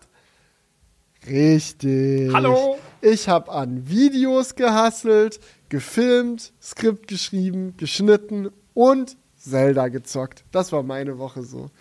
Sehr Also, schön. Sehr, ich habe nichts Aufregendes zu berichten, so gesehen. Aber ich bin, ich enjoye es komplett. Ja. Eine Sache, wo ich mal erzählen kann, was mich nervt, ist, dass ich wieder nicht so schnell vorangekommen bin, wie ich wollte. Ähm, ich war, habe mehr Zeit für das Drohnenvideo verbracht, als äh, ich wollte. Ich habe äh, mehr Zeit damit verbracht, das G-Cloud-Video zu machen, als ich wollte, weil ich dann immer, ich habe immer noch so ein, zwei Ideen. Ach, das kann man noch machen. Ach, das kann man noch machen. Oh, das würde das Video noch besser machen. Und auch wenn ich mir am Anfang nur drei Tage im Kalender geblockt habe, um so ein Video zu erstellen, dauert es dann meistens doch fünf oder sechs Tage, bis es fertig ist. Ja, und dementsprechend habe ich mein zweites Zimmer immer noch nicht eingerichtet. Das kommt dann nächste stand- Woche. Das, na, nee, Ah? nächste Woche bin ich nämlich in Cupertino. Da bin ich beim Ah. Apple-Event. Ich darf zur Ah, ja. WWDC. Oh, Und- ich bin Felix. Ich mach gar keine spannenden Sachen. Ich sitze nur zu Hause. Oh nein, ich spiele nur Zelda. Meine Güte, ja, du Armer. Niemand hat jemals gesagt, dass ich keine tollen Sachen mache. Auch ich nicht. Ich habe nur schon wieder keine Zeit gefunden, mein Zimmer einzurichten. Das fuckt mich ab, weil das ist Ja. ich, ja, es ist eigentlich alles ready dafür. Ich brauche nur Zeit. Das ist alles. Ja, und dann kommt halt Apple noch um die Ecke und sagt, hey, willst du nicht zu uns auf die WWDC kommen? Und du so, ja, ich muss mein Zimmer halt einrichten, ich kann nicht kommen. Nein. Ja. Du hattest es vor der Aufnahme zu mir gesagt, das fand ich super geil. Dieses Konzept von, das hat Prio 2. So Dinge, die eigentlich wichtig sind, aber dann doch unwichtig genug, um am laufenden Meter mit neuen Sachen überdeckt zu werden, die dann wichtiger sind. ja Und dann trägst du sowas. Ich will seit einem Jahr meine Weisheitsszene rausmachen lassen. Der Arzt so, ja, sag dann einfach Bescheid, wenn du mal eine Woche findest, wo es passt. Eine Woche, in der du dann nicht. äh, Es ist dicker. In welcher, wann habe ich denn mal eine Woche Zeit, wo ich nicht arbeiten möchte und auch keine Lust habe, dann Urlaub zu machen, weil ich davor so viel gearbeitet habe? Wann habe ich mal eine Ja. Woche Zeit, um rumzuliegen und krank zu sein? Dafür hat man doch nie Zeit.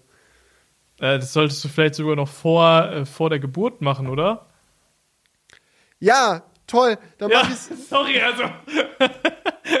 Und mein, und mein Zimmer sollte ich da auch noch einrichten und alles. Das ist mir Felix. nämlich wirklich wichtig. Ich will das Zimmer vorher einrichten, weil ich weiß ganz genau, wenn, also erstens muss ich das Zimmer einrichten, bevor der Hochsommer anfängt. Weil ich merke schon jetzt, dass in dem Zimmer, wo ich jetzt drin sitze, in meinem Unboxing-Zimmer, es wirklich langsam warm wird tagsüber, weil halt hier die Sonne zur Seite reinballert und das aufheizt. Es ist halt Dachgeschoss und wir haben hier große, große Glasfronten. Südseite, ja. Genau, das äh, muss aufhören. So, das ist so, im, im Sommer muss ich eigentlich in dem anderen Zimmer arbeiten, es sei denn, ich will in der Sauna arbeiten. Jetzt denke ich mir aber auch, yo, wenn dann das Kind da ist und ich finde dann nach und nach wieder mehr Zeit, um auch zu arbeiten, so ganz am Anfang werde ich kom mir komplett frei nehmen und mich erstmal an mein neues Familienleben gewöhnen. Aber wenn sich das dann so nach und nach eingependelt hat und ich sage so, jetzt fange ich wieder an zu arbeiten, will ich ja nicht als allererstes mein Zimmer einrichten, weil das was ist, wo nichts bei rauskommt. Also für mich kommt zwar was bei raus, aber ich kann das ja nicht hochladen. Das ist ja einfach nur, ich kann natürlich ein Video über mein Zimmer machen, aber das ist dann auch ein Video und nicht das Zimmer. Weißt du, das dauert ja nochmal extra. Das Zimmer einrichten ist das Ja. eine, ein Video darüber zu machen, ist nochmal eine separate Aufgabe. Aber Ähm. ich, ich habe einen easy, easy Fix für dein Problem. Ja, jetzt kommt's. ja, sorry. ich ich fliege für dich nach Cupertino als Urlaubsvertretung. Ich mach dir, ich mach dir ein schönes Felix Bar Video. Ne? So, wir, wir machen, wir, wir, wir, wir haben ja dein, dein Sprachmodell. Ich spreche da einfach und das klingt wie Felix Bar. Und du machst dein Zimmer. Ganz einfach. Nee, Easy, easy nicht. fix. Nee, weiß ich nicht. Äh, Keine nein. Ahnung. Ah, und dann gibt's noch dieses Video, was ich, wo ich schon lange die Dreharbeiten abgeschlossen habe, aber immer noch nicht zum Schnitt gekommen bin. Das, Ja, das bitte, darauf warte ich jetzt auch schon seit Ewigkeiten. Ich so Bock, das zu gucken. Ich so Bock. ja. Ah, nur weil du drin bist im Video. ja, ich will mich einfach selbst sehen, weil ich mich so gern mag, ja? Also, ist ja klar. Ist, sind nicht alle YouTuber ein bisschen narzisstisch? Gehört doch dazu. So, gut. Aber in dem Sinne würde ich sagen, machen wir mal da einen Haken jetzt dran an die Episode. Du hattest gerade schon das KI-Modell nochmal erwähnt. Da passt ganz gut noch der allerletzte Kommentar von I Don't Get It Either. Ihr wisst schon, dass es jetzt keinen Weg mehr zurück gibt, oder? Der Outro-Song bleibt jetzt so. Vielleicht erstmal, ja. Also Leute, viel Spaß nochmal mit der KI-Version von Julian und mir. Viel Spaß mit dem Outro. Wir hören, sehen uns nächste Woche wieder. Macht's Freu gut. Ciao, ciao. Ciao. Wake up, honey, I made you breakfast. Fresh coffee and bagels too. A new day is waiting for us. We got lots of fun stuff to do. Let's go to the zoo and feed the monkeys. I can lend them your baseball cap. Let's make the day a bear of fun. We're just growing up. Growing up is just a trap. Don't it seem like a drag? There's no going back. Like putting all of your joy in a big brown bag. I won't listen to any of that jazz. No, I'll never grow up. I'll never grow up. Growing up is just a big fat trap. I take pride in never working a day. Can't see the you shop it anyway. Who can think I'm such a load of crap? Just grow up. Growing up is just a trap. Boah, Felix, ich wusste gar nicht, dass du so gut singen kannst.